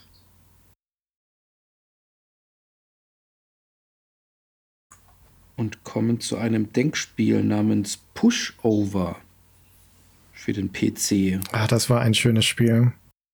Das habe ich gerne gespielt, das Pushover. Hier wird ja in diesem Artikel wird die Musik gelobt und da kann ich mich voll anschließen. Das hatte eine wirklich schöne Musik, das Pushover. Das war aber auch ein unterhaltsames Denkspiel. Das ist eines der wenigen Spiele überhaupt, die mein Vater gern gespielt hat. Mhm. Also mein Vater hat zwar einen Computer oder so, ist er schon immer versiert gewesen. Ich habe es ja auch in diversen Stellen im Podcast erzählt, dass er mir als kleinen Steppke immer bei Maniac Mansion die Verben übersetzen musste, weil ich mir nie auseinanderhalten konnte, was jetzt Push und was Pull bedeuten will. Und Pushover ist wirklich ein Spiel gewesen, das er auch selber mal gern gespielt hat. Jetzt nicht sonderlich lange, aber da habe ich wirklich noch Erinnerungen dran, wie er wirklich da gesessen hat und diese Ameise gespielt hat und diese Steine verschoben hat. Das war wirklich ein schönes Spiel, ja. kann ich mich auch noch gut dran erinnern. Es gab es auch für Super Nintendo. Ja, und? Das muss man halt hervorheben. Das ist immer ein Qualitätsmerkmal. ja, und völlig, völlig sinnlose Information. Es hat keiner gefragt. Völlig, also sag weiß nicht, warum das jetzt notwendig Meine war. Güte. Endlich sagt mal einer so wirklich deutlich. Also ich kann mir jetzt nur erklären, dass es schon so spät ist, dass ihr zwei jetzt schon wieder so krantig werdet. Meine Güte, Entschuldigung. Zu den Super Nintendo-Spielen kommen wir ja noch. Gott sei Dank. Was haben wir denn noch Spannendes? Hardball 3. Hardball habe ich damals gespielt, recht spät. Das hat, das sieht unfassbar gut aus. Mhm. Ein Baseballspiel, wer es jetzt äh, vielleicht nicht gleich zuordnen kann, Hardball 3, Baseballspiel, sehr, sehr ähm, nah an einer Fernsehübertragung, ist unfassbar gut animiert, hat Massen an Statistiken, da kann man wirklich drin aufgehen. Es ist bunt, es schaut toll aus, es ist macht wirklich was her und ich kann mit Baseball absolut gar nichts anfangen. Ich finde den Sport so, oh, so langweilig. Das ist wirklich was, was mich überhaupt nicht interessiert. Und trotzdem habe ich es mit dem Spiel versucht. Es, es ist nicht meins. Es ist nicht meins. Das war ja aber auch noch die Zeit, als diese sehr amerikanischen Sportarten, die auch sowas wie Football, Baseball und yeah. so weiter, auch noch wirklich noch existierten in, in den Magazinen. Das ist ja irgendwann ausgedriftet, dass das, das fast gar nicht mehr hier rüberkam, wenn man so will, außer den ganz bekannten Themen wie NHL, Basketball-Sachen und ähnliches. Wobei, also Basketball finde ich, da, da, bin ich wieder dabei. Das ist was, was mich Gameplay-mäßig auch mehr anspricht. Oder Eishockey finde ich auch super. Aber American Football und Baseball hm, ist für mich schwierig. Das ist wirklich was, da ist der Funke nie übergesprungen. Ich hatte damals zu Grundschulzeiten einen guten Freund, der aus Amerika kam und der damals auch ein äh, Genesis, also Mega Drive mitgebracht hat, das äh, amerikanische Mega Drive und der hat eben sehr, sehr gerne Madden gespielt. Und die Präsentation von diesen Spielen, die ist durch die Bank immer geil gewesen. Das hatte eine super Soundkulisse. Da, wenn sich Spieler verletzt haben, dann ist der Rettungswagen direkt aufs Spielfeld gefahren. Da haben wir uns gefreut, da war was los. Hm, aber so diese Spielzüge und sowas, das war mir irgendwie immer zu fad. Und vor allem dauert so ein Spiel ja dann, keine Ahnung, drei Stunden und ständiges Unterbrechung. Wie war das bei dir, Christian? Baseballspiele? Das Hardball, insbesondere, ich glaube, den zweiten Teil, das habe ich tatsächlich eine Weile lang gespielt, weil ich einen guten Freund hatte, der sich für Baseball interessiert hat. Und wir sind auch ab und zu mal auf mhm. den Bolzplatz gegangen mit Baseball, Schläger und Bällen und ähm, Handschuhe und haben versucht, die Bälle zu dreschen. Okay. Also hat, durch, ja, hat durchaus Spaß gemacht, was man halt so macht als Halbstarke. Und yeah. dann auf dem PC haben wir dann Hardball gespielt. Und wie ihr schon sagtet, von der Präsentation, von der Atmosphäre waren das ganz hervorragende Spiele. Für mich mehr Spaß zum Zuschauen als zum selber spielen. Aber ich habe deswegen Hardball gut in Erinnerung und für Accolade war das mit Sicherheit eine ihrer, ihrer hochkarätigen Serien, die sie im Programm hatte. Gab ja auch zig Teile dann davon. Das nächste Highlight-Spiel und für mich, um ehrlich zu sein, das größte Highlight rein spielerisch des ganzen Hefts, wenn wir jetzt mal wieder die Super NES-Titel ausklammern, ausklammern, also auf den ja. Heimcomputern, ist äh, Degeneration. Ja. Das ist ja auch, also hier kriegt es ja auch tatsächlich für die vollen zwei Seiten mit sehr großen Screenshots. Mhm. Was ich aber sogar zu schätzen weiß in diesem Fall, weil da kommt das Spiel dann richtig zu wirken, das ein sehr schönes Spiel ist, hat eine sehr ja. treffsichere, stilsichere Ästhetik und inhaltlich fand ich das ganz hervorragend. Das ist wieder einer von diesen Playtime-Artikeln, die durchaus wertzuschätzen wissen, was das Spiel macht. Das kriegt ihr ja auch in Playtime Star. Es kriegt eine verblüffend niedrige Wertung dafür wieder, also ein 71 für den PC, mhm. obwohl es eine sehr positive Besprechung ist, die sich auch überwiegend wieder mit der Rahmenhandlung beschäftigt. Das ist nicht mal richtig rauszulesen, was für eine Art Spiel das eigentlich ist. also was man da eigentlich ist macht. aber ja. Es ist aber tatsächlich auch gerade im damaligen Verständnis von diesen Spielegenres auch ein Spiel, das schwer zu greifen ist. Heute würde man dann, keine Ahnung, was ist es dann, eine Mischung aus Puzzle- und Geschicklichkeitsspiel. Nee, Aber früher hast du ja auch, warte, entschuldige kurz, früher hat man ja auch die Beat'em-Ups alle über einen Kamm geschert. Ist ja vollkommen egal, ob du jetzt ein Streets of Rage oder ein Street Fighter gespielt hast. Es waren beides Beat'em-Ups. Es ist damals einfach nicht so grob so, so großartig unterschieden worden. Da hast du recht.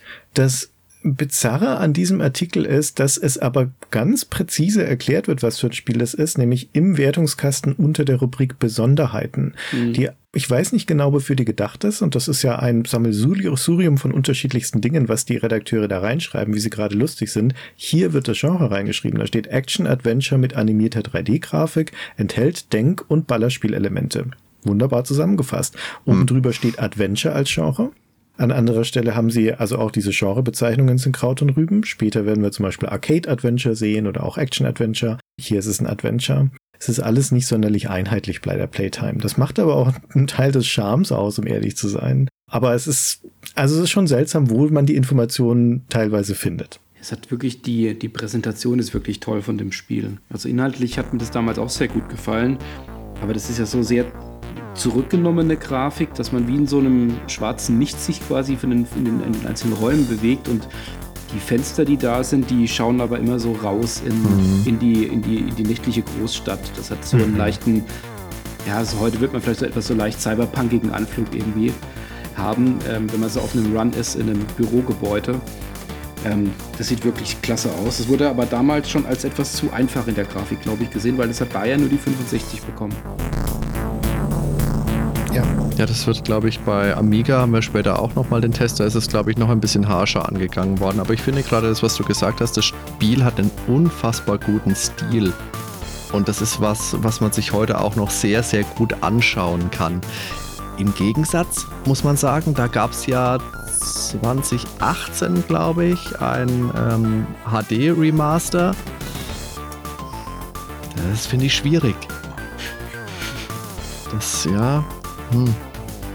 Aber das hat einen tollen Stil. Das ist ja auch ein Spiel, wenn du so die, die besten Liste der, der DOS-Spiele dir, dir anschaust, da ist das was, was auch immer mal auftaucht. Jetzt nicht auf den vorderen Rängen, das ist schon klar, aber so in, keine Ahnung, Top 50 oder sowas findest du das schon immer mal mit drin. Also ich habe super Erinnerungen an das Spiel. Das ist auch schon eine Weile her, aber ich glaube, ich würde die gerne nochmal auffrischen. Das wäre es auf jeden Fall wert. Das ist bestimmt ein Spiel, über das man auch ausführlicher sprechen kann. Das glaube ich auch. Gut, European Championship 1992 Fußballspiel von Tecmo wurde ziemlich abgestraft mit 51 Prozent. Ja, das haben wir überhaupt nicht gesagt. 92 war ja EM-Jahr. Mm. Das war ja das Dänemark-Jahr. Daniel. Das war das Dänemark, genau, die Urlauber. Ja, das ne? war's. Ja, ja, ja. Und äh, in dieser Ausgabe gibt es auch relativ viele Olympiaspiele. 1992 waren ja auch Olympische Sommerspiele in Barcelona. Da spricht der Sportexperte. Da spricht er. Und da hat ja auch Freddie Mercury mit Montserrat Caballé ihr 1988er Barcelona neu aufgelegt. Ach, stimmt, da war das. Hm. Da war das. Kann mich nicht mehr genau an die Melodie erinnern. Kannst du das nochmal kurz anstimmen, bitte, Hardy? Die Melodie kann ich nicht, aber ich kann den Refrain. Nee, den Opernteil. Nur den Opernteil, pass auf. Ja. Ich singe ihn dir direkt nach der Aufnahme vor. Oh, jetzt kommt die Gitarre, pass auf. Äh, Daniel, wir machen wieder, ähm, was schon, ähm, Wish You Were Here, können wir machen. Was auch 1992 war, war, dass Getaway von Legend rausgekommen ist. Auch in dieser Ausgabe auf der nächsten Seite, das bekam 72 Prozent. Das finde ich jetzt auch recht streng mhm. für das Spiel. Für mich geht auch aus dem Artikel nicht so recht raus.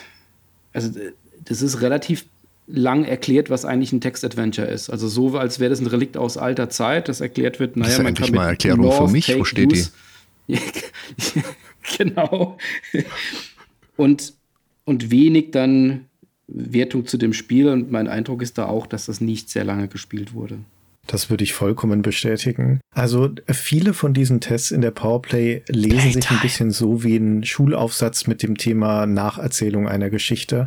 Das, womit sich das hier beschäftigt, ist überwiegend die Nacherzählung der Rahmenhandlung bisschen zum Spielablauf. Also hier wird die Ausgangslage von diesem Gateway, von dem Text-Adventure beschrieben und dann geht's um die Technik. Also dass das ein Text-Adventure ist. Und das gipfelt dann in dem Fazit, in dem letzten Satz, zu den Action- und Sound überladenen PC-Games sicher eine interessante Alternative. Für 1992 ist das eh schon eine gewagte Aussage von Action überladenen PC-Games zu sprechen, aber vor allem da ist null Urteil über das Spiel drin.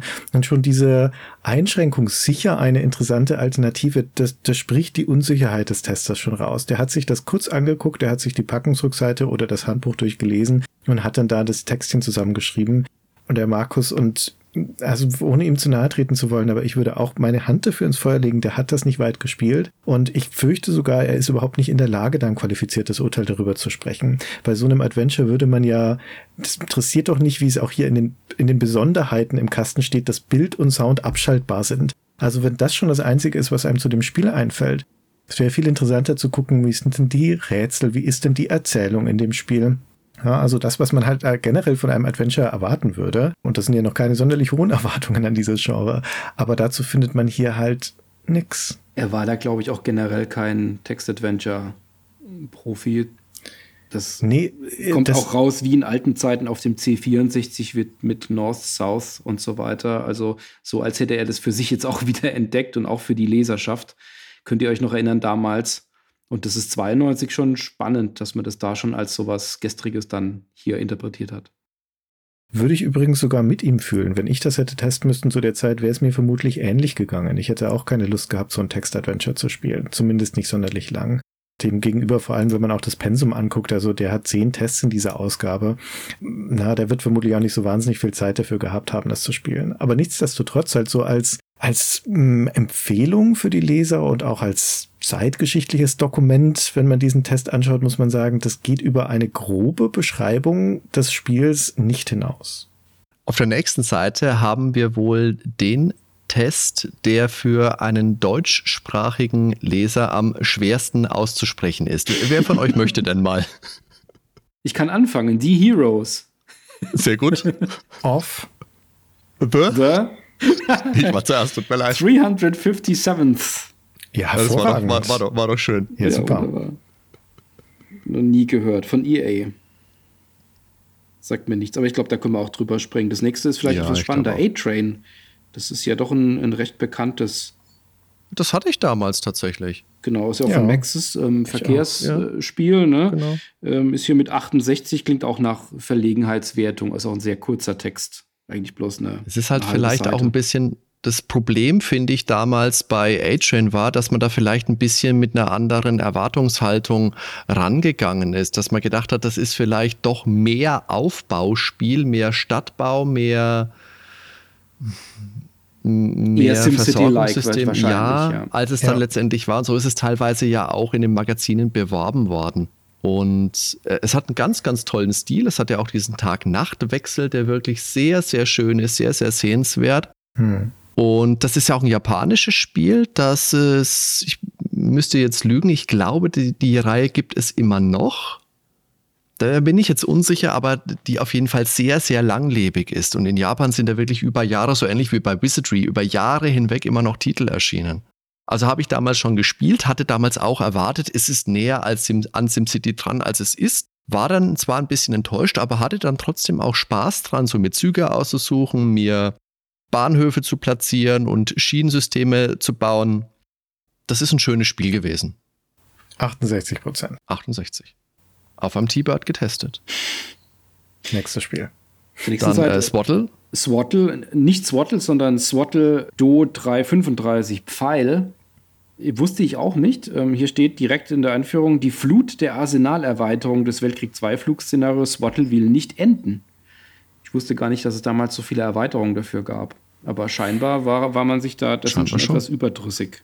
Ja, es gab insgesamt vier und das hier ist die dritte. Also es wird noch eine kommen. 73 Prozent. So, dann Vial, Versand, World Tennis. Ich finde so diese Kopfzeile, den Titel World Tennis Championship, das ist so ein bisschen in sich gedreht, also wie ein auf der Seite liegendes U und plötzlich das Championship steht dann auf dem Kopf. Das ist auch ganz wild, das bricht so mit dem Stil, den das Heft sonst so hat, weil sowas, sowas haben sie ja sonst nie wieder drin in, in der Ausgabe. Er war schon verspielt. Äh, unbedingt, ja, unbedingt. So. Ah, hier ist Werbung für Hexuma, das Auge des Karl. Sehr schön. Karl. So, dann kommt das Gewinnspiel. Die Treasure Hunt geht weiter. Das sieht auch schön aus. Ja, das sind halt diese? Anglizismen, gell? Die Treasure Hunt. ist der Ah. Das ist eindeutig der Benjamin. Schau ihn dir an. Wie er steht, der alte Freibeuter. Grüß dich, Ben, wir haben dich lieb. So. Aber gucken wir doch, was es noch an spannenden Spielen gibt. Hier werden dann auch Spielesammlungen getestet. Interessant wird's dann auf Seite 62 mit Sensible Soccer. Ja. Muss ich kurz gucken. Tatsächlich für den Amiga, hat auch den Amiga Playtime Star bekommen, bekommt 83 Prozent. Ja, toll. Das ist natürlich, das ist natürlich sträflich unterbewertet. Da sprechen wir mal drüber, Daniel. Das müssen wir uns mal näher angucken. Sensible Soccer habe ich gern gespielt, gerade natürlich Sensible World of Soccer, das kam ein bisschen später. Aber was das für ein unglaublich, war ja die ganze Welt dabei.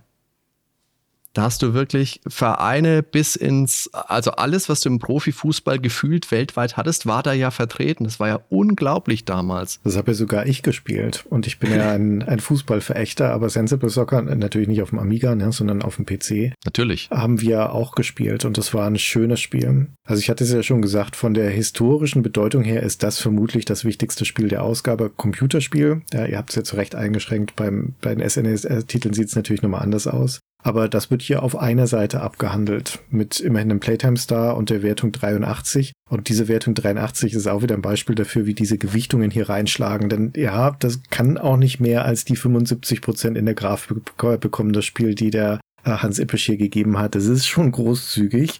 und dann haben wir noch 75 Sound und dann, na, dann landen wir halt bei der 83, obwohl er hier die 95 wieder zückt fürs Gameplay. Für ein Spiel mit einer langen Historie, das heute noch gepflegt wird, heute noch Weltmeisterschaften ausgespielt werden. Das war, ich meine, es steht in den Besonderheiten schon drin, Fußballspiel Nummer 1 und deutsche Texte. Ja, also ich meine, das ist ja so ein bisschen die Kapitulation des Testers vor dem eigenen Wertungssystem, weil er schreibt, wie du zu Recht sagst, in den Besonderheiten des Fußballspiels Nummer eins und er schreibt auch hier in seinem Fazit im Test, er als Spieletester leider keine Möglichkeit hat, Verbesserungsvorschläge anzubringen. Also im Endeffekt sagt er da, das ist perfekt so wie es ist, 83 Prozent. Ja, also ja. Das, das ist schon ein bisschen absurd. Aber schön auch für die damalige Zeit. Hier sehen wir es ja im Screenshot, dass da wirklich auch Originalnamen dabei sind. Ich meine, klar, Sensible Soccer hat auch den Editor gehabt, da hast du dir eh alles zusammenbauen können, wie du wolltest. Aber das machte für mich damals schon auch immer einen Großteil des Spielspaßes noch aus, wenn du wirklich Originalnamen mit dabei hattest. Und wenn es nur in der Einblendung war, wer das Tor geschossen hat. Okay, aber dann springen wir doch mal weiter. Äh, kurz über das nächste Preis ausschreiben. Hier kann man einen T-Bird-PC gewinnen. Hm. Oh, Überraschung. Wenn man in den Fun Club-Mitgliedsantrag erfüllt, dann kriegt man auch ein Spiel gratis. Immerhin, also die Auswahl an Spielen: Eye of the Beholder 2, Indie 3, Monkey Island 2. Immer eine gute Auswahl. Also wir kommen jetzt in den Bereich des Heftes, man merkt, dass sie auch ein bisschen staffeln, wo die kleineren Plattformen stattfinden. Wir haben fast ausschließlich über PC- und Amiga-Spiele bisher gesprochen. Jetzt tauchen auch die ersten C64 auf. Man muss fast sagen, die letzten, weil es ist ja eh schon überraschend, hier Ende 1992 noch C64-Spiele getestet zu sehen. Und es ist ja sogar ein richtiger Hit noch dabei für den C64, also zumindest laut der Playtime, nämlich Creatures 2, ein Spiel, von mhm. dem ich noch, noch nie gehört hatte. Aber das kommt, das kommt dir nochmal ganz gut an. Sogar ein Atari ST-Spiel noch mit dabei. Football Champ, 25 Prozent. Dann lasst uns doch auf die Seite 74 springen. Da kommt nämlich das letzte Titelthema, Lure of the Temptress. Genau, das fiel ja damals in die, in die große Zeit der Point-and-Click-Adventures. Ist ich sag mal, hat heute schon noch einen Namen, war aber damals natürlich eins von, von vielen Spielen, die, die da in Konkurrenz standen zu den großen Titeln von Sierra und von LucasArts. Das Auftaktwerk von Revolution Software. Mhm.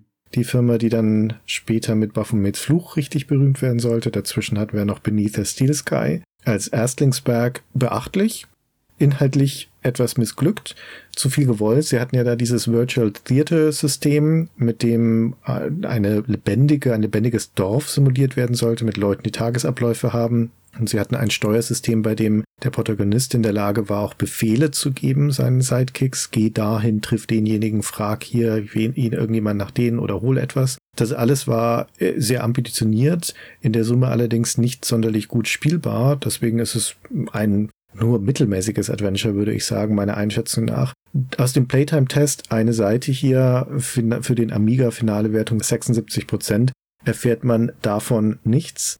Auch hier wieder die reichlichen Screenshots auf dieser Seite, sechs Stück immerhin, sind einmal das Logo des Spiels, das gleichzeitig aber auch als Titelzeile fungiert, äh, also als Headline. Und ansonsten sind das die ersten vier Räume des Spiels. Mhm. Und dieses Virtual Theater System wird erklärt auf eine Art und Weise erklärt, wie man es dem Handbuch entnehmen kann, aber es wird in keiner Weise beurteilt, ob das nun einen Mehrwert hat, wie es denn funktioniert, was es denn bringt. Also es ist auch hier wieder relativ naheliegend, würde ich sagen, anzunehmen, dass der Matthias Ritz, der das getestet hat, nicht die Zeit oder Gelegenheit hatte, um das intensiv zu spielen. Ja, deswegen gab es ja auch eine 70er-Wertung da hat er da nicht so extrem viel falsch gemacht. Er orientiert sich ja auch grob an der, an der Konkurrenzwertung, die es damals gab. Musik übrigens von Richard Joseph. Hm. Wollen wir jetzt mal einen etwas größeren Sprung machen zum Special dieses Hefts? Gerne.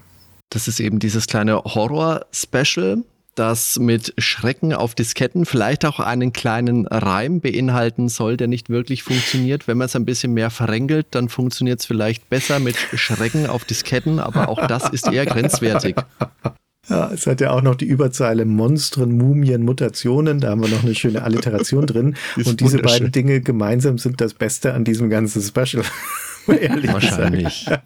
Wahrscheinlich. Was, also, also, wenn ihr hört. Es gibt ein Special immerhin auf vier Seiten, glaube ich, hier zu diesem Thema Schrecken auf Disketten, also Horror in Spielen. Was, was hättet ihr erwartet, was jetzt hier passiert in diesem Artikel? Prinzipiell schon das, was es versucht, also dass eine Auflistung von Horrorspielen kommt. Wobei, wenn du natürlich nur den Titel hörst, kann es natürlich auch sein, dass es einfach eine Auflistung der schlechtesten Spiele aller Zeiten ist. Ja, gut, gut wäre ich gar nicht drauf gekommen. Clever. Ja, okay. Hätte man meinen können, wäre natürlich falsch. natürlich. Also ich hätte natürlich da schon erwartet, dass es, also ja, eine Auflistung vielleicht mit Beispielen von Spielen, aber dass da eben auch noch was Begleitendes ist oder etwas Umfassendes ja. ist. Also wirklich ein Artikel zu diesem Thema. Wie entwickelt sich das Genre, in vielleicht in welche verschiedenen Richtungen geht, was hat sich geändert über die verschiedenen Jahre, was sind die Ursprünge. Aber das ist ja eine reine Auflistung von Querbeet von allen möglichen Spielen, von Lurking Horror, Darkseid, Maniac Mansion, Elvira. Ich hätte mir jetzt schon erwartet, dass es etwas beschreibend ist, was, was da hinten dran steht. Aber es ist trotzdem eine ganz unterhaltsame Auswahl und es wird am Ende ja dann auch noch mal in einer etwas nüchternen Tabelle leider dann auch noch mal bewertet, wie der Schockeffekt zu bewerten ist von den einzelnen Spielen. Das sind die noch mal alle aufgelistet. Und da steht zum Beispiel bei Elvira Schockeffekt durchschnittlich, bei Nightbreed ungenügend.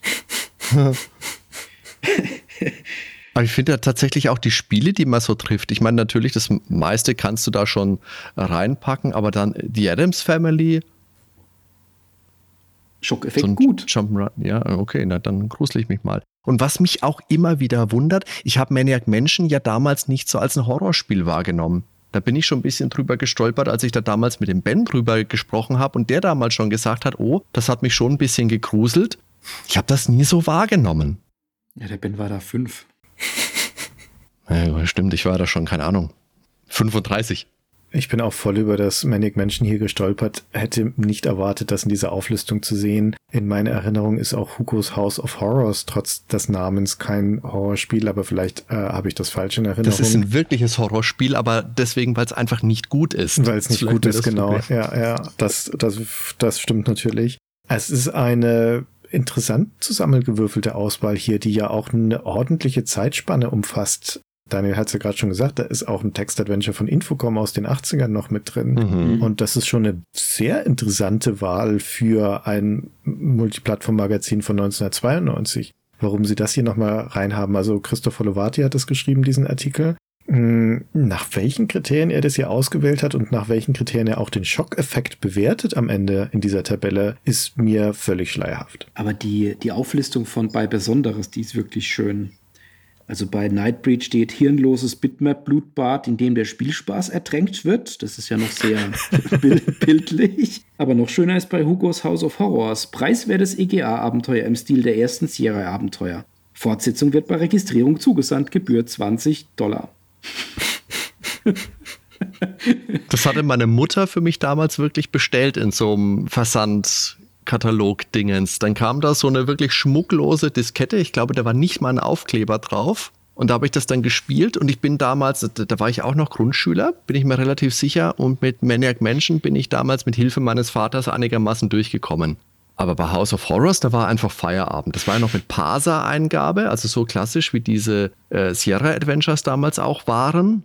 Da, da, da bin ich ausgestiegen. Ich bin da nicht sonderlich weit gekommen, in den dritten oder vierten Bildschirm vielleicht. Und ich habe dieses Trauma aber dann wirklich im Laufe meines Lebens vor nicht allzu langer Zeit auch erstmal bewältigen müssen. Ich habe die Komplettlösung gebraucht, aber ich habe es bewältigt. Glückwunsch.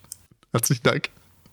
Das ist ja diese Shareware-Zeit, ne, die frühen 90er. Ja, ja. Das ist da, sind wir schon in der Ära von Wolfenstein und später Doom und so weiter und den ganzen Apogee-Titeln. Mhm. Ich habe alles, was es von auf Shareware gab, was CDV im Katalog hatte, habe ich alles gespielt meistens nur die Shareware-Fassung und nicht die Vollversion, aber natürlich auch Hugos House of Horror. Und es ist mir als völlig belangloses Spiel in Erinnerung mhm. geblieben. Diese Sachen wie äh, Commander Keen oder sowas, das war ja alles großartig. Oder Bio, ja. Bi Biomenace fand ich ja auch ganz toll. Fand ich auch super, ja. Ja, das waren schöne Spiele. Was ich auch damals hatte, weil es mir jetzt gerade ins Auge sticht auf der Seite 89 nebendran, Space Crusade, war ja der Nachfolger von Hero Quest. Mhm. Hieß bei uns in Deutschland Space Quest, also dieses äh, Brettspiel von MB in Kollaboration mit, ähm, mit Milton Bradley. Das eine war Warhammer. Games Workshop. Games Workshop, genau, richtig. Da hast du diese tollen äh, Citadel-Miniaturen mit drin gehabt. Die waren leider aus Hartplastik, also wenn der Vater da mal draufgetreten ist, dann war es halt kaputt. Selbst wenn er es damit ähm, Heißkleber noch schön hat. Ja, der Vandale, Pushover gespielt, konntest du nicht am Computer und dann tritt er die Figuren platt. Meine Güte. Das war aber ein bisschen sogar, Space Quest finde ich, war ein bisschen das bessere Spiel, also das Brettspiel meine ich jetzt, weil du da ein bisschen mehr Überraschungselemente mit drin hast. Da hast du nicht einen einzelnen Helden gespielt, sondern wirklich eine Truppe von Space Marines. War ja auch faszinierend, weil das für den deutschsprachigen Raum entschärft wurde, in Anführungszeichen. Da hattest du dann nicht mehr den Granatenwerfer, sondern hattest dann ein schwarzes Lochwerfer, wo die Monster dann drin verschwinden, weil das ist in Ordnung und so. Ja, die Computerspielumsetzungen fand ich dagegen nicht so spannend. Da hatte ich die HeroQuest-Umsetzung habe ich gespielt, Space Crusade glaube ich erst viel später. Aber die haben lang nicht so viel Spaß gemacht wie die Brettspiele. Natürlich, weil die ganze Haptik fehlt, das ist ganz klar. Da hast du nicht die tollen Miniaturen, die du rumschieben kannst. Und diese Brettspiele, die hatten ja wirklich auch diese ganz tollen, diese Elemente mit drin. HeroQuest hatte Tische und ähm, Regale und einen Kamin mit drin und Space Crusade hatte auch so eine Art Diorama ist vielleicht übertrieben, aber du hattest da so 3D-Gänge mit drin, die du bauen konntest. Ganz, ganz schöne Spiele. Habe ich sehr, sehr warme Erinnerungen dran. Ha habt ihr da was gespielt von? Brettspiel oder Computerspiele dabei? Sowohl als auch. Sowohl als auch. Ja, wir haben Hero Quest religiös gespielt, auch ganz viele eigene Kampagnen und Abenteuer gemacht, eigene Hausregeln, viel rollenspieliger das ganze System wieder gemacht. Also hervorragendes Spiel. Das Space Quest, Space Crusade ist an mir völlig vorbeigegangen. Das Hero Quest habe ich auch als äh, in der Gremlin-Version gespielt, also in der Computerumsetzung. Mhm. Fand's super langweilig. Mein ja. Bruder hat es tapfer durchgespielt, wenn ich das richtig erinnere. Der Vorteil war natürlich, wenn du diese, ähm, das war ein Spiel, da hast du einen Spielleiter gehabt, also Spielleiter hieß es nicht, er war der Böse in Anführungszeichen, der hatte einen Plan und nach dem Plan wurde das Spiel dann aufgebaut. Und wenn du dieses Spiel hattest, dann hattest du quasi auch für das Computerspiel eine Komplettlösung, weil da war ja das Layout der, der Spielpläne mit drinnen, so was wollte. Das steht ja hier dann in der Reihe von ganz, ganz vielen Kurztests, häufig auch Konvertierungen. Hier haben wir das Degeneration für den Amiga, das jetzt hier mhm. auf die 43 runtergestuft wird wegen der Grafik. Auch die Spielbarkeit ist auf einmal schlechter. Obwohl hier nur angesprochen wird, dass die, ähm, dass die Präsentation nachgelassen hat. Und hier sind wir, haben wir auch äh, Civilization, das ist der Test wie wir überhaupt auf diese ja, du musst Ausgabe aber, gekommen sind. Du, du, musst kurz, Daniel, du musst bei D-Generation noch dazu sagen, der Amiga-Test 43 Prozent und die ständige Diskettenwechselei zu Beginn des Spiels nervt ohne zweites Laufwerk. Ich glaube, das war doch generell ein Problem von diesem Amiga, oder? Diskettenwechseln und so? Eigentlich waren wir das in 92 schon gewohnt damals, ja, tatsächlich. Gab da nicht schon die 8 oder Diskettenversion von Monkey Island 2? Ja, 11, okay. 11 waren es, ja. Und dann natürlich der Civilization-Test also Civilization hier für den Amiga ist ja ganz spannend. Was normalerweise war ja für den Amiga, wenn es eine PC-Umsetzung war, häufig, dass dann die Grafik eher als schwächer eingestuft wurde, weniger Farben und was die Auflösung angeht und so weiter. Hier ist tatsächlich die Grafik mit 65 bewertet. Das ist noch einigermaßen okay, aber insbesondere der Sound mit 80 Prozent, das rettet ja. Civilization dann noch gerade so auf die 70, weil es vom Gameplay eine 70 Prozent bekommt. Und das ist, das ist nachgerade skurril. Also 70% Gameplay für Civilization. Und du kannst es ja nicht nachvollziehen. Das ist ja das, was wir in unserer Civ-Folge da auch besprochen haben. Du hast einen kleinen Text, da wird ein bisschen beschrieben, okay, hier, ja, das, das, keine Ahnung, wie viele Zeichen werden das sein? Das sind doch keine 500 Zeichen, oder? Na, vielleicht knapp. Mhm. Und du hast keinerlei Erklärung, warum dieses Spiel 70% bekommt. Wirklich gar nichts. Da steht nicht drin, okay, ist die Amiga-Version, hm, hm, hm, die, die ruckelt ein bisschen, keine Ahnung. Und dieses Screenshot, den sie da verwendet haben, aus dem, aus dem Intro, das, das letzte Bild vom Intro, wo die Erde da mit, mit, mit Viechern bevölkert ist, das ist ja auch so nichtssagend. Wenn du einen Screenshot für Civilization hast, dann benutzt du doch da einfach die normale Weltkarte, wo ein paar Einheiten rumstehen. Was soll mir das denn über das Spiel aussagen? Gar nichts. Steht ja hier immerhin in guter Reihe, weil bei vielen von diesen Konvertierungstests ist einfach nur ein Bild aus dem Intro drin. Bei Space Crusade war es ja gerade genauso. Mhm. War einfach nur der Startbildschirm. Also, ich habe ehrlich gesagt Civilization auf dem Amiga nie gespielt. Ich kann überhaupt nicht beurteilen, ob die 70 gerechtfertigt wäre oder nicht. Möglicherweise ist die Version dafür wirklich schlechter als die PC-Version. Das kann auch äh, eigentlich nur die einzige rationale Erklärung sein. Ja. Wenn ihr mir jetzt sagt, die ist super, die Civilization-Version, dann weiß ich nicht, wie man auf diese Wertung kommen kann. Denn das Originalspiel existiert da ja seit über einem Jahr. 90 ist es rausgekommen, ne? Also seit fast zwei Jahren. Das muss man schon mitbekommen haben, dass das auf der anderen Plattform ein Hit gewesen ist sollte man zumindest annehmen. Äh, zum Intro von Space Crusade möchte ich jetzt noch kurz verteidigen. Das ist halt ein super Bild, wo du diese ballernden Space Marines hast. Das macht halt was her. Und das ist ja genau das gleiche Bild. Das kannte ich will jetzt nicht verallgemeinern, das kannte ich damals äh, vom Brettspiel. Und das hat für mich schon ausgereicht, um mir zu zeigen, was da auf mich zukommt.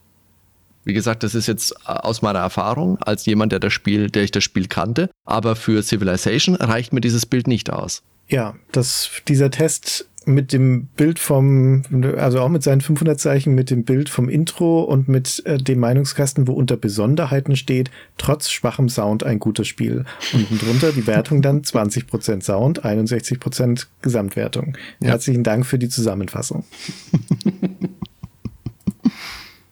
Gut, bei, bei dem Screenshot von Die Hard 2 hätte man sich vielleicht gewünscht, dass man was aus dem Intro genommen hätte. Das schaut ja schauderhaft aus.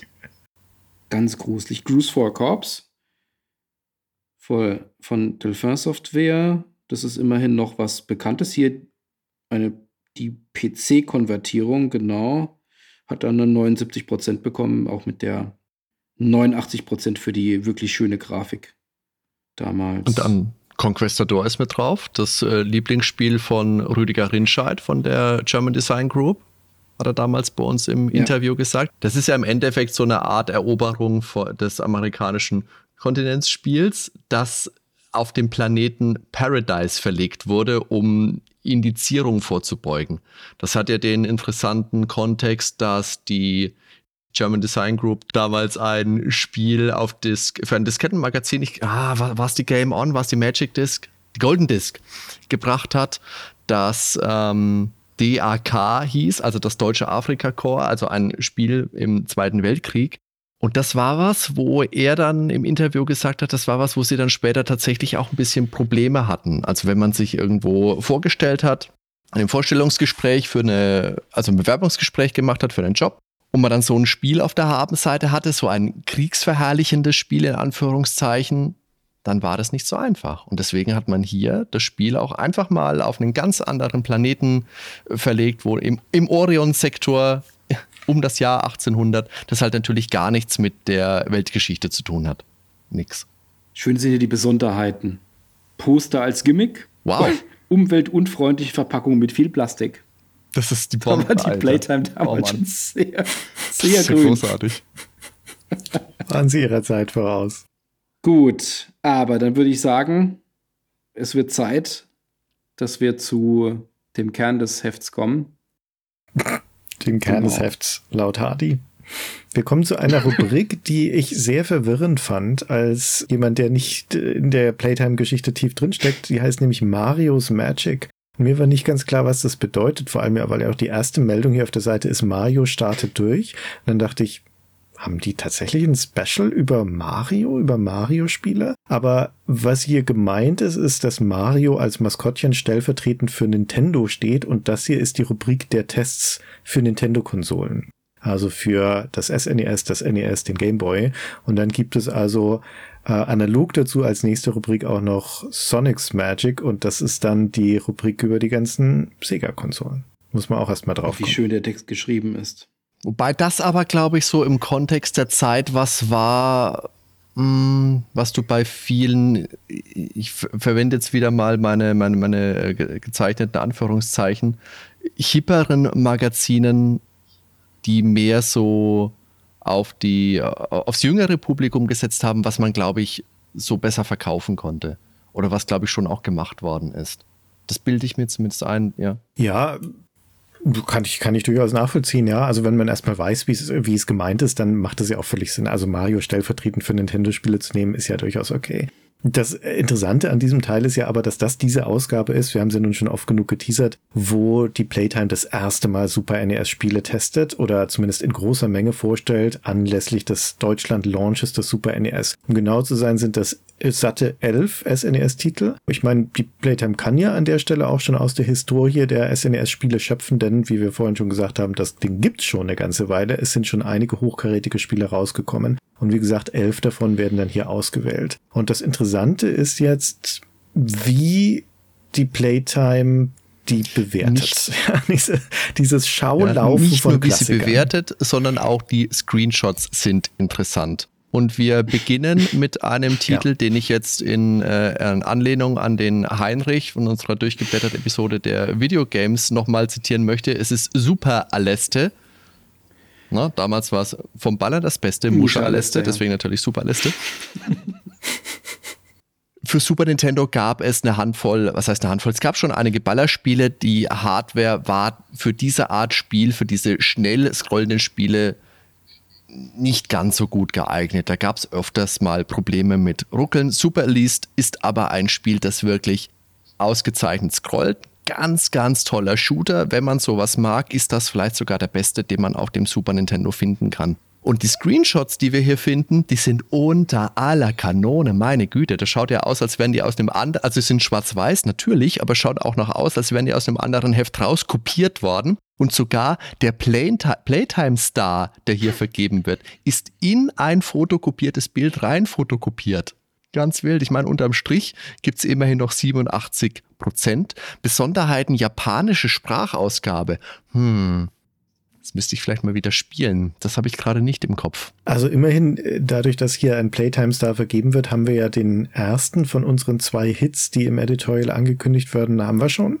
Mal gucken, was dann noch die anderen sind. Aber ja, das Design von diesem Artikel ist schon interessant. Die Tatsache, dass wir hier schwarz-weiße Bilder haben, und ja. übrigens ist das nicht der einzige Artikel, es werden noch weitere Artikel vom SNES e mit schwarz-weiß-Bildern kommen, auf einer Seite, die aber farbig gedruckt ist, das erkennt man an der grünen Überschrift und an dem farbigen Meinungskasten, heißt, dass sie offensichtlich Probleme hatten, hier äh, Screens zu grabben. Halte ich für hm, gar nicht so unwahrscheinlich, wenn das, wie gesagt, ein neues System ist, das vermutlich relativ kurz auf knapp in der Redaktion eingetroffen ist. Vielleicht hatten sie tatsächlich große Schwierigkeiten, da Screenshots zu machen oder mussten sogar zurückgreifen auf Scans. Wer weiß, vielleicht ist es das wirklich. Also die haben sicher nicht absichtlich ja, schwarz-weiße Bilder reingenommen. Und auch dieser, der, wie du sagst, dieser reingeklebte Playtime-Star. Also es sieht aus, als hätten sie fünf Minuten vor Drucklegung noch festgestellt, ach scheiße, wir haben die Stars vergessen. Okay, jetzt ist keine Zeit mehr, um das umzulayouten. Papp irgendwas noch da drauf. Ja, und äh, leg da schnell, leg auf die Druckfolien noch schnell irgendwie ein schwarzes Ding mit drauf, ein schwarz-weißes. Ach, das ist es nicht zu erklären. So, jetzt. Ich muss jetzt noch einmal tief Luft holen. Genau, jetzt haben wir ja einen der beiden äh, Stars ähm, jetzt hier auch schon identifiziert. Jetzt können wir mal, wenn wir so ganz grob mal drüber fliegen über die Launch-Titel und über das, was da bis da schon rausgekommen ist.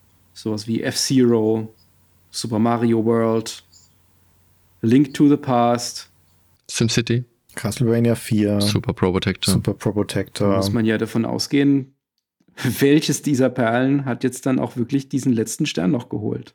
Da musst du einfach davon ausgehen, okay, hier wird einfach die, die Top-Liste der Super Nintendo-Spiele abgefrühstückt wenn du diese Titel heute, da ist ja nichts dabei, was du nicht in den, na gut, äh, Super Elite, ne, ist wahrscheinlich immer ein bisschen weiter hinten, aber was du echt ganz, ganz vorne immer mitfindest. Und hier geht's dann echt mit, mit F-Zero weiter. F-Zero, einer der, der Launch-Titel für das Super Nintendo, können wir uns daran erinnern, ist natürlich so ein Showcase-Spiel, wo man zeigen wollte, okay, das kann die neue Konsole. Wir haben die, die, den Super Mode 7 mit drinnen. Hier wird wirklich reingefahren. Hier protzen wir mit 3D. Und die Raumschiff-Sprites wirken klobig und sind nur sehr mittelmäßig animiert worden. Ja. Es ist einfach ein 55% Schrott. Ah, also, oh, oh, warte mal, steht die Musik? Die Musik haben wir doch auch irgendwo. Die Musik bekommt 45 Prozent. 45. Also, das ist. Wo steht's, wo steht's, wo steht's? Das ist für mich nicht nachvollziehbar. Wirklich? Der Sound klingt anfangs verblüffend gut, doch sinkt die Begeisterung sehr schnell und der Lautstärkeregler muss einmal mehr in Anspruch genommen werden.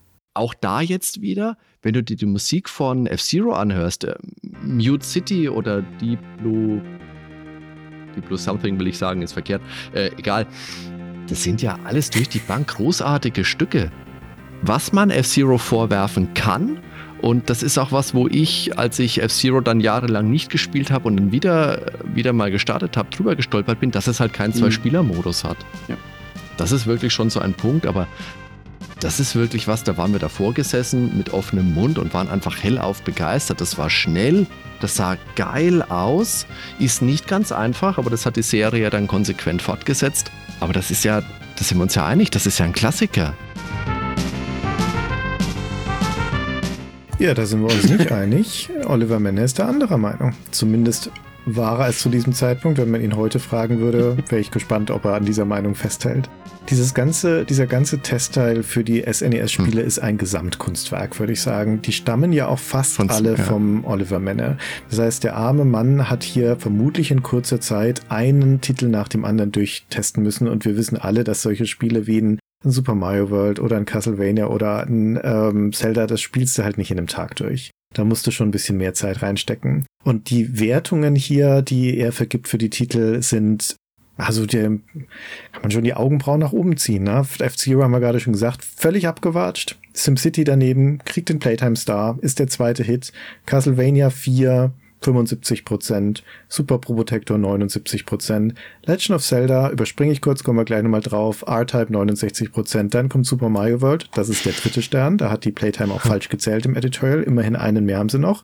Aber 81% für Super Mario World im Jahr im Ende 1982 kann mir keiner erklären, dass man das nicht vorher schon mit, mitbekommen haben könnte, dass das mhm. einer der sensationellsten Titel überhaupt ist für das SNES. E Und dass das, also das Spiel erreicht keine 90er Wertung bei der Playtime. Also was, was musste noch passieren, damit er die 90 landet? Und natürlich kannst du aus diesem Halbseiter, es ist ein Halbseitentest, kannst du nicht herauslesen, was dem Oliver, was ihn gestört hat an dem Spiel. Das ist, wir wissen es einfach nicht. Auf jeden Fall hat den, die Musik auch nur in Anführungszeichen 75 Prozent entlockt. Also man muss, man, man muss ihm zugute halten oder dem, dem ganzen Konglomerat hier zugute halten, dass das wirklich ganz offenkundig selbstbewusst mit minimalem Zeiteinsatz, der einfach da war, mit Sicherheit, einfach bewertet wurde, obwohl man zu dieser Zeit ja problemlos, die Titel waren ja fast schon zwei Jahre alt. Das waren ja Launch-Titel aus, aus den späten 90ern oder, oder früher, äh, spät 90 oder früh 91. Ja, ja.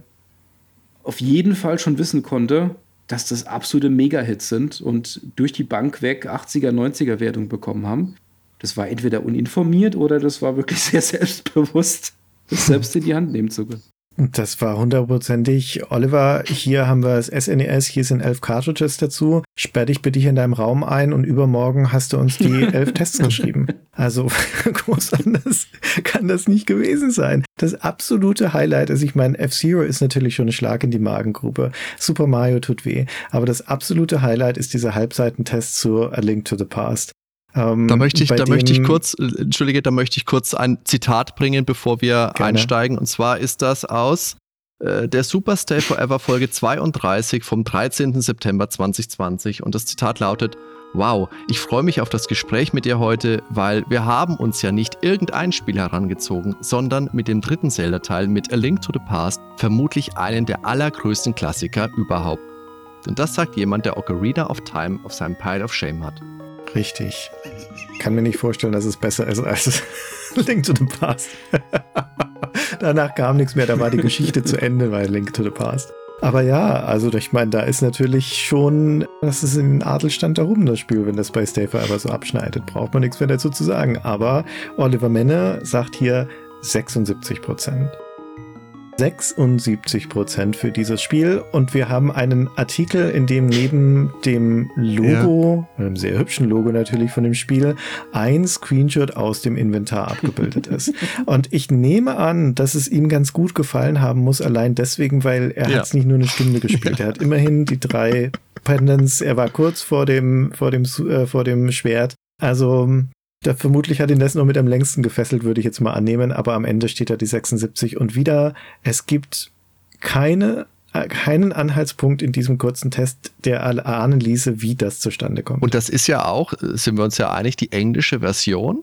Es steht aber hier auch schon drin, dass ja. die fertige Endversion komplett eingedeutscht wird. Da nochmal die kleine der kleine Verweis, die kleine Hintergrundgeschichte, das ist ja quasi das Spiel, das dann den Claude Moise nach Japan gebracht hat zum Übersetzen. Das hat er nicht übersetzt, aber seine Vorgängerin bei Nintendo of Europe war da damals drüben und da gab es irgendwie Unstimmigkeiten. Das war auf jeden Fall das letzte Spiel, das die Dame übersetzt hat und danach ist dann der Claude geschickt worden. Naja, aber 76 Prozent für Link to the Past. Wie gesagt, ich weiß gar nicht, was man. Also sag, sag keiner mehr, die Playtime würde nur die Halbwertungen raushauen. Ja, Dabei hat er auch so vieles, was er noch, was er noch hervorhebt. Alleine diese, diese Regensequenz am Anfang, wenn Link in die Dunkelheit raus, äh, raustritt und auch nur ein Tropfen Regen fällt, in Klammern super Ausrufezeichen, verdunkelt sich die gesamte Landschaft und die Atmosphäre ist mehr als gespannt. Also wie gesagt, er hatte schon auch Spaß, aber halt nicht so arg viel. Oder nicht so übertrieben viel. Ja, es, es ist schon wie, es ist wie ausgewürfelt hier einige von den Wertungen. Es ist ein Schaulaufen der SNES-Klassiker. Turtles in Time zum Beispiel ist ja auch noch mit drin. 86 Prozent immerhin. Eines der besten hier in dieser ganzen Riege. Aber kein Playtime-Star.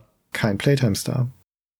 Dafür ein Schwarz-Weiß-Foto. Aber ein schickes Schwarz-Weiß-Foto. Und das ist ja auch spät im Spiel. Das ist ja schon der Superschredder. Das ist ja das Ende des Spiels. Das ist ja die Freiheitsstatue im Hintergrund. Das siehst du. Ja, siehst du mal. Und das natürlich wird äh, Raphael hier in Klammern als Raffaello bezeichnet. Wahrscheinlich noch ein bisschen genascht nebenher. Kann man mal machen. So, dann können wir eigentlich mal zu Super Sonic rüberspringen. Zu Super Sonic, Da ist auch interessant, da sind auch noch Spiele für das Master System drin. Ja, ja. Klar. Auch noch die Zeit. Game Gear. Game Gear, genau. Und wenn wir etwas weiter nach unten gehen, über den wunderschönen, die wunderschöne Werbeanzeige für das Supervision, kommen wir auch schon zum Titelthema. Auf Seite 113. Ja. Endlich der letzte Test, der aller, allerletzte Test in diesem Heft ist dem Titelthema gewidmet. Und das schaut ja auf dem Screenshot also ich habe schon immer so ein Fable für die Lynx-Grafik gehabt. Ich weiß auch nicht warum. Also ich finde, das sieht ja, das sieht ja eigentlich ganz schick aus. Also man erkennt nicht viel, das muss, muss man schon sagen, aber wenn man jetzt weiß, wie so auf einem Lynx die Grafik ausgeschaut hat, kann man sich das so grob äh, interpolieren im Gehirn. Und dann schaut das eigentlich ganz nett aus, aber es hat auch tatsächlich 80% Grafikwertung bekommen. Die Lynx-Grafik ist, glaube ich, so ziemlich die undankbarste, die man damals in Magazinen so abbilden konnte. Zumindest wenn man sich die Screenshots anschaut, aber die ist ja durch, ich meine, gut, so Handheld-Screenshots zu bekommen, ist schwierig gewesen, ist ganz klar.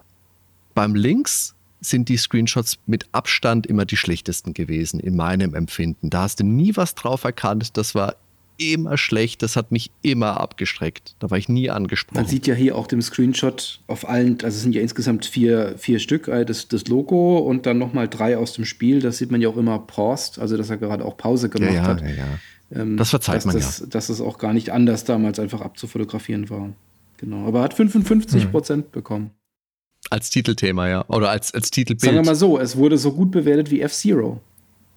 Ja. Das sehen wir es doch mal so. Stimmt, die sind in einer Liga. Die, das ist ein guter Vergleich. Ja, und damit sind wir durch mit den Tests. Also schon ein satter Testteil, wirklich viele Spiele in einem, aber doch insgesamt, wie gesagt, mauen Monat, wenn man jetzt nicht die ganzen äh, SNES-Titel rechnet, die ja aber auch einfach ein Best-of der SNES-Geschichte zu diesem Zeitpunkt sind. Gut möglich, dass sie das auch deswegen relativ knapp abgehandelt haben, weil sie davon ausgingen, dass die interessierten Leser das vermutlich eh schon kennen, anderswo gelesen haben oder es vielleicht sogar importiert haben. Wie dem auch sei, die Chance wurde hier verschenkt, wirklich große Spieleklassiker nochmal explizit zu würdigen. Aber ja, dann kommt das eigentliche Highlight des Hefts, wie ihr ja schon angekündigt habt, nämlich die Leserbriefrubrik. Die Leserbriefrubrik war wirklich was, das konntest du lesen, da hast du dich immer amüsiert. Wollen wir uns da vielleicht mal was rauspicken? Christian, hast du da was im Auge? Hab ich da was im Auge? Wenn du mich so fragst. ähm, nee, ich habe keinen spezifischen Leserbrief im Auge. Die sind ja auch alle erschreckend ähnlich. Hatte ich so gar nicht mehr in Erinnerung. Die allermeisten bestehen aus einer Liste von Fragen. Also hm. wirklich vielen Fragen teilweise. Hier bis zu sechs, sieben Stück sowas. Und Rainer Rossert, der Leserbriefonkel, gibt dann beflissen Antwort.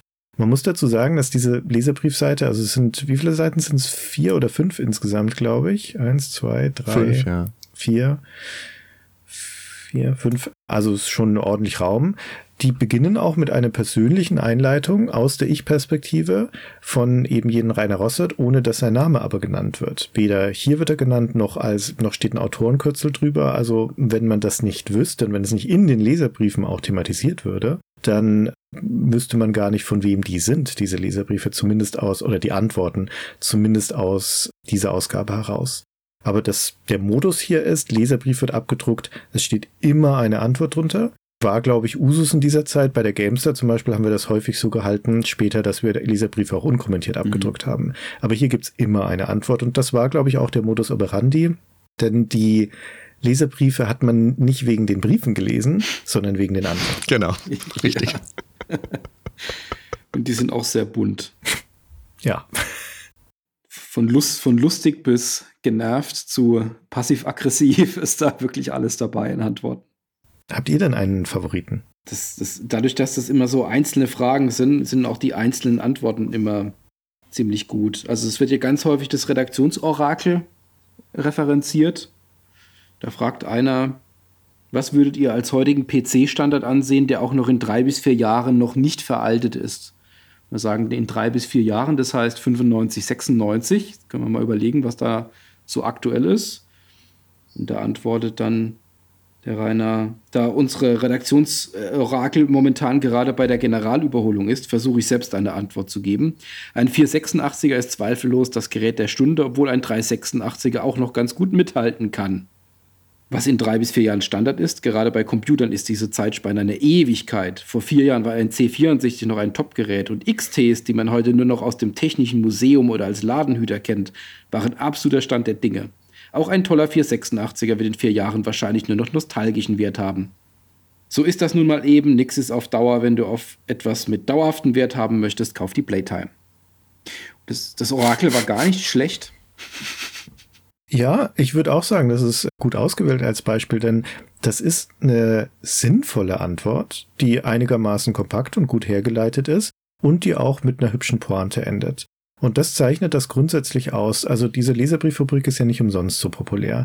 Der Rainer Rossend hat da schon ein gutes Händchen, auch später in der PC Games dafür gehabt, erstens die Briefe auszuwählen, zweitens sie zu beantworten. Denn der hat eine angenehme Art und Weise, auf den Punkt zu antworten. Gerade bei den vielen langen Fragen, die beantwortet, bei den Leserbriefen mit vier, fünf, sechs Fragen beantwortete jede einzelne, meistens mit einem Satz und entweder mit einer wirklichen Information oder mit einem augenzwinkernden Kommentar und dieser Humor, der sich da durchzieht, der entwaffnet ist an vieler Stelle, weil hier sind ja auch kritische Briefe drin, hier sind ja auch welche, die absichtlich aggressiv geschrieben sind. Ne? Ich glaube, man merkt schon, dass einige der Leser auch sich auf dieses Spiel einlassen und verstehen, wie das funktioniert. Und dann kommen halt auch Provokationen. Aber manchmal antwortet er so ein bisschen nach dem Motto, wie man in den Wald hineinruft, aber meistens kommt dann da halt einfach, nimmt er das als einen, Aus-, einen Absprungpunkt für eine ironische Antwort, für eine entwaffnende Antwort. Und auch wenn Fragen dumm sind, ja, oder wenn sie penetrant sind, hier wird ja, es ist ja vieles von den Standards da drin. Was haltet ihr von Raubkopieren? Wann kommt Spiel X für Plattform Y? Wie werde ich Redakteur bei euch? Ja, also man hat das Gefühl, das ist auch ein, das ABC der typischen Leserbrieffragen. Aber es macht trotzdem Spaß, die Antworten zu lesen, weil ja. sie halt häufig humoristisch sind. Hier ist ein, in einem Leserbrief zum Beispiel heißt Zeugs und War und da äh, schrei, da ist die fünfte Frage ist, ähm, hey, ich habe Karten zu Turrican gezeichnet, aber auf Kästchenpapier kann ich die euch trotzdem schicken. Und da antwortet der Rainer Rosse darauf, du und natürlich auch alle anderen können ihre Tipps auf Papier, Disk und was euch sonst noch so einfällt schicken. Wir nehmen alles, wenn es nicht detoniert und oder unappetitlich ist. Und das finde ich schön. Das finde ich wirklich nett auf den Punkt gebracht. Und es ist aber trotzdem eine sinnvolle Antwort. Bei diesen Briefen ist es auch so gewesen, dass man in manchen Foren dann gelesen hat, dass manche Leute angezweifelt haben, ohoho, sind die wirklich so echt oder hat da vielleicht doch ein Redakteur was geschrieben? Ich glaube schon, dass das echt ist und dass sich in der Regel die Leser schon auch bewusst waren, wenn sie so unfreundlich fragen, wenn sie so einen Schmarren fragen, dass sie dann auch die passende Antwort erwarten können. Das ist, glaube ich, ein Phänomen, was sich bis heute durchzieht. Mir fällt jetzt der Name nicht ein. Aber es gibt auf Instagram oder Twitter einen ähm, Photoshop-Künstler, der Fotos verschlimmbessert. Das heißt, da schicken die ähm, die Leute markieren ihn und schicken ein Bild und sagen, kannst du da nicht das und das ein bisschen verbessern? Und er ändert die Bilder, er macht sie anders, aber er macht sie halt so anders, dass sie schlimmer sind als vorher, aber lustig. Und ich glaube, das ist so ein bisschen das Gleiche hier. Er nimmt es dann wortwörtlich und, und ändert es genau. und bleibt auch technisch korrekt, aber, aber es ist natürlich genau das Gegenteil, was dann kommt. Ja, gerade wenn es halt auch sehr aggressiv wird oder, oder gespielt aggressiv. Den ganzen Konsolenteil können sie ruhig weglassen, der stört nur wie kommen Sie darauf, dass Humans eine bessere Grafik als Monkey Island 2? Wo haben Sie bewerten gelernt? Das ist großartig. Da ja. antwortet dann auch, die stört der Konsolenteil, sehr viele andere Leser nicht. Sollen wir dich als Maß aller Dinge nehmen? Wo hast du gelernt, eine sachliche Kritik zu äußern? Also. Diese Leserbriefrubrik hat auch einen angenehmen Rhythmus. Hier sind ja keine ewig langen Briefe ja. dabei. Das ist, die Briefe sind kompakt, die Antworten sind kompakt. Selbst wenn die Briefe, wie gesagt, aus vielen einzelnen Fragen bestehen, die sind meistens nur ein Satz, dann ist die Antwort ein Satz. Das ist, also ich will nicht sagen staccato, das wäre zu hart, aber das geht alles relativ schnell. Das hat einen schnellen Flow und mit Sicherheit ist es auf diesen Punkt auch redigiert. Ich habe ja auch lange die Leserbriefe bei der GameStar gemacht. Und viele von den Leserbriefen, die man bekommt, sind erstens also autografisch schon eine Herausforderung und Zweitens sind sie auch lang einfach. Ja, es gibt selten wirklich kompakte Leserbriefe. Und ich bin mir einigermaßen sicher, dass auch der Rainer Rossert hier die, äh, die Leserbriefe an sich auch stark redigiert hat in Bezug auf erstmal Rechtschreibung und zweitens dann vor allem sie auch eingekürzt hat, um sie stärker zuzuspitzen. Also sie sind pointierter, die Briefe, damit aber auch seine Antworten wiederum pointiert sein können. Und das insgesamt macht das Ganze sehr gut lesbar. Und zu einem Highlight der Playtime. Ja, würde ich sagen. Aber ich würde sagen, so auf dieser positiven Note können wir das Heft doch jetzt auch zu. Na, wir können es noch nicht ganz zuklappen, weil auf Seite 126 ist ja dann natürlich nochmal das Mitmach-Gewinnspiel, in dem als erster Preis ein T-Bird ausgelobt wird. Und ich habe da mal was haben wir da? Äh, 386er SX-Prozessor, 2 Megabyte RAM, 50 Megabyte Platte und VGA-Farbmonitor. Wow. Ich habe da mal gegoogelt, das dürfte damals so um die 3000 Mark gekostet haben. Viel interessanter ist ja aber, dass die Preise für den zweiten bis 21. Platz jeweils ein Original von Sid Meier unterschriebenes Civilization sind. Und Da könnt ihr euch jetzt das aussuchen. Hätte ich schon gern. Ja. Aber nicht, wenn es die Amiga-Version ja. ist, weil die ist nur 70 Prozent. Genau. das wird leider, oder steht das dabei? Hm. Wir wissen es nicht, was wir für eine nee. Version bekommen. Vielleicht ist es die Super Nintendo-Version. Vermutlich. Bestimmt. Bestimmt. Ja, genau. Ja. Und, da, Welche und dann sonst? kommt die von Christian ja schon mal äh, vorangekündigte platzende Bombe auf der nächsten Seite. PC Games, Amiga Games. Ab dem 23. Mhm. September im Zeitschriftenhandel. Das ist dann sicher mal eine weitere Folge bei den Nerdwelten, das sich mit diesen beiden Erstausgaben zu sein. beschäftigen. ja.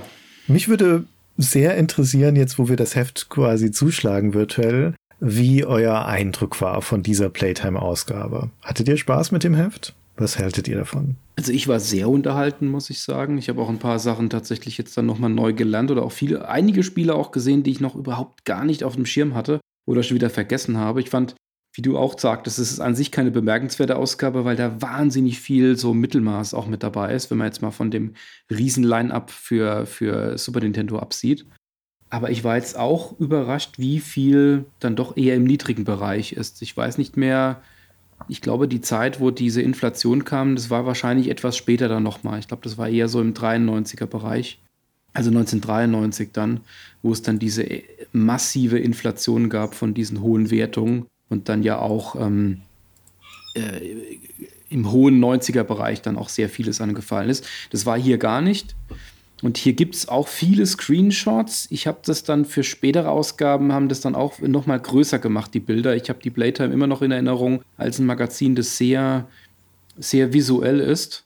Trotzdem fühlt es sich jetzt, äh, wenn man jetzt auch mal aus der Zeit mal eine, eine Powerplay äh, nebendran legt oder auch später eine PC-Player, es wirkt schon etwas schludriger. Es wirkt etwas rotziger. Ich habe jetzt nie die, ich war jetzt nie großer ASM-Fan. Ich weiß, da war das ja auch eher von der Tonalität her so der Anschlag. Deswegen, wenn ich eher die, den Vergleich mache zu den eher nüchternen Magazinen, die es da so nebendran gibt, sticht es da schon raus. Aber gerade so in der Rückschau, wenn man sich jetzt die Magazine anschaut, sie haben alle ihre eigene Art und sie stehen einfach nebeneinander und es ist als Zeitzeugnis, glaube ich, wunderbar, heutzutage dann da zurückzuschauen, ähm, in, aus was für einer Situation heraus die Tests gelaufen sind, auch wenn es unter Zeitnot war wie unverbraucht da zum Teil auch noch drauf geschaut wurde. Das ist das, was ich jetzt aus der Ausgabe mitnehme. Adi?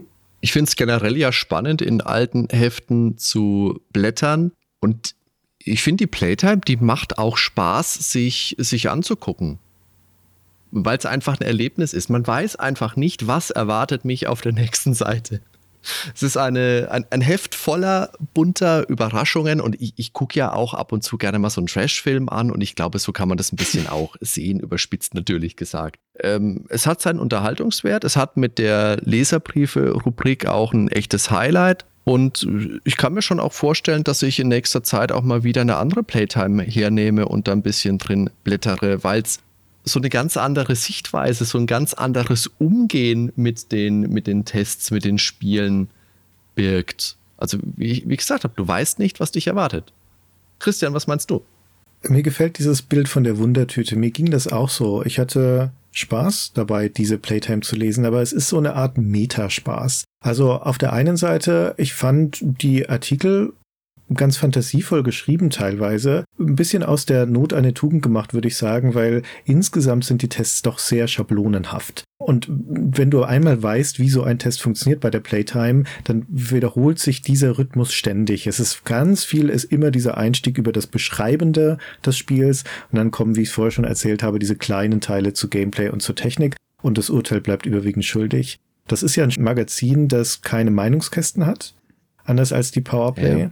Das heißt, es ist darauf angewiesen, auch du als Leser bist darauf angewiesen, die Meinung aus dem Text herauslesen zu können. Und das gelingt mal besser, mal schlechter.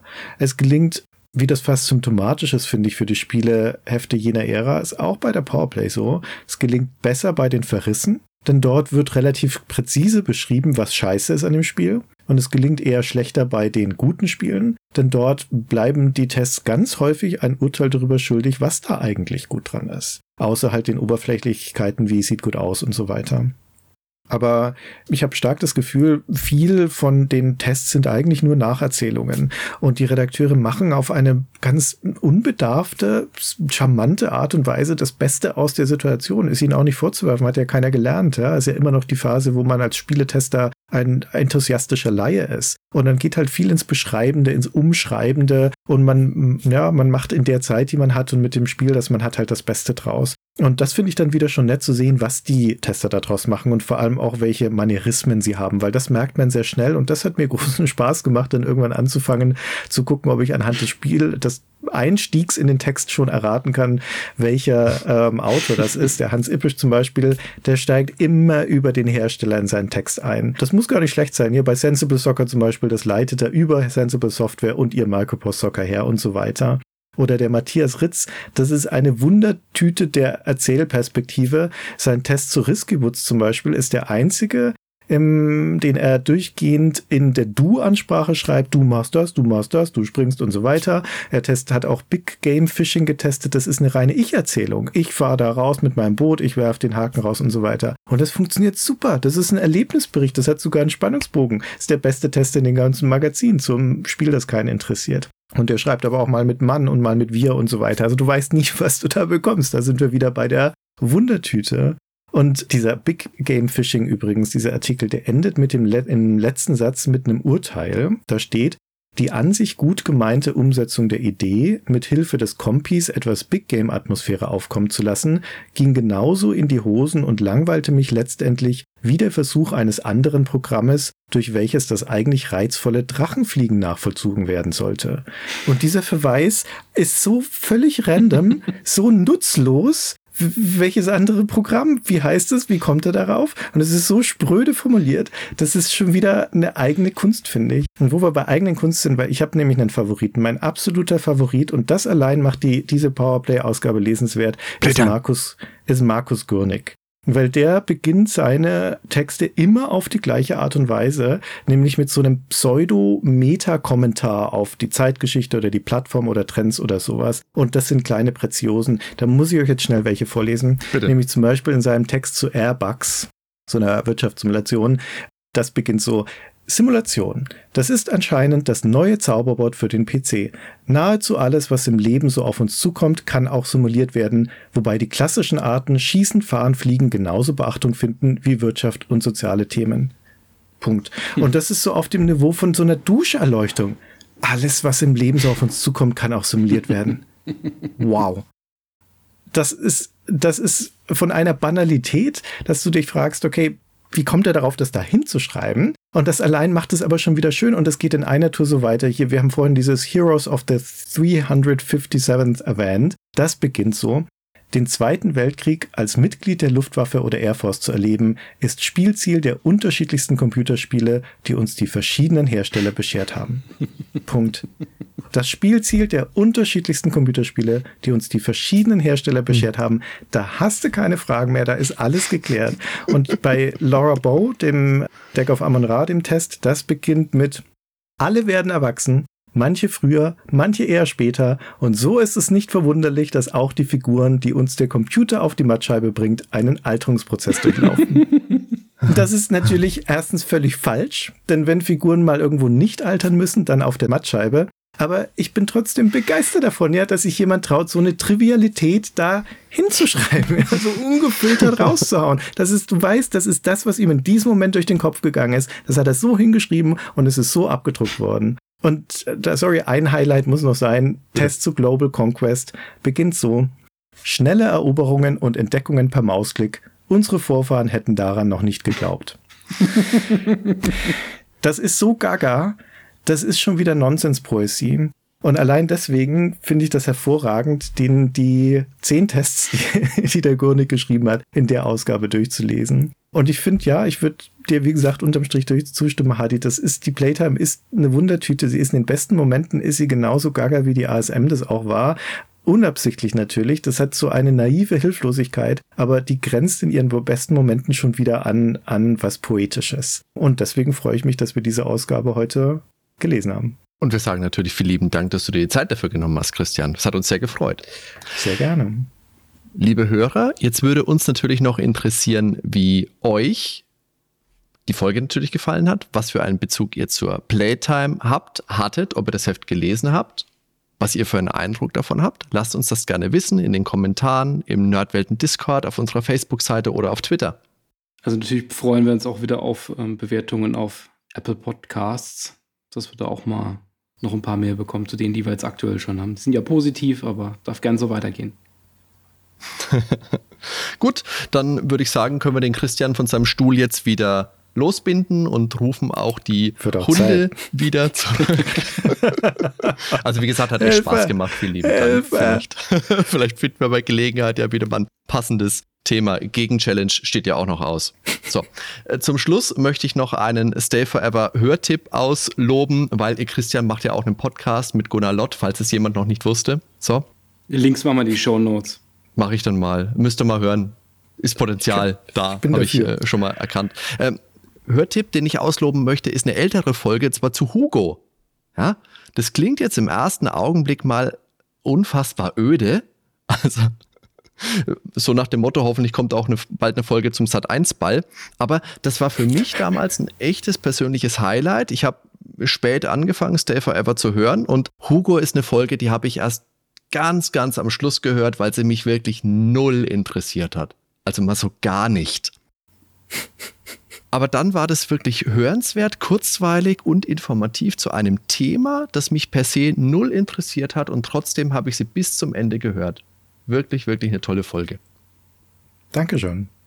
Ja, sehr gerne. Ich bin ja Hörer der, der ersten Stunde von Stay Forever. Ich habe den kompletten Verlauf so mitbekommen über die zehn Jahre und da kann man verschieden reinspringen in der Historie. Gerade die älteren Ausgaben sind eher mal anekdotisch und abweichend und durchwurstelnd äh, wunderbar und später wird es dann äh, wirklich perfekt und hochprofessionell.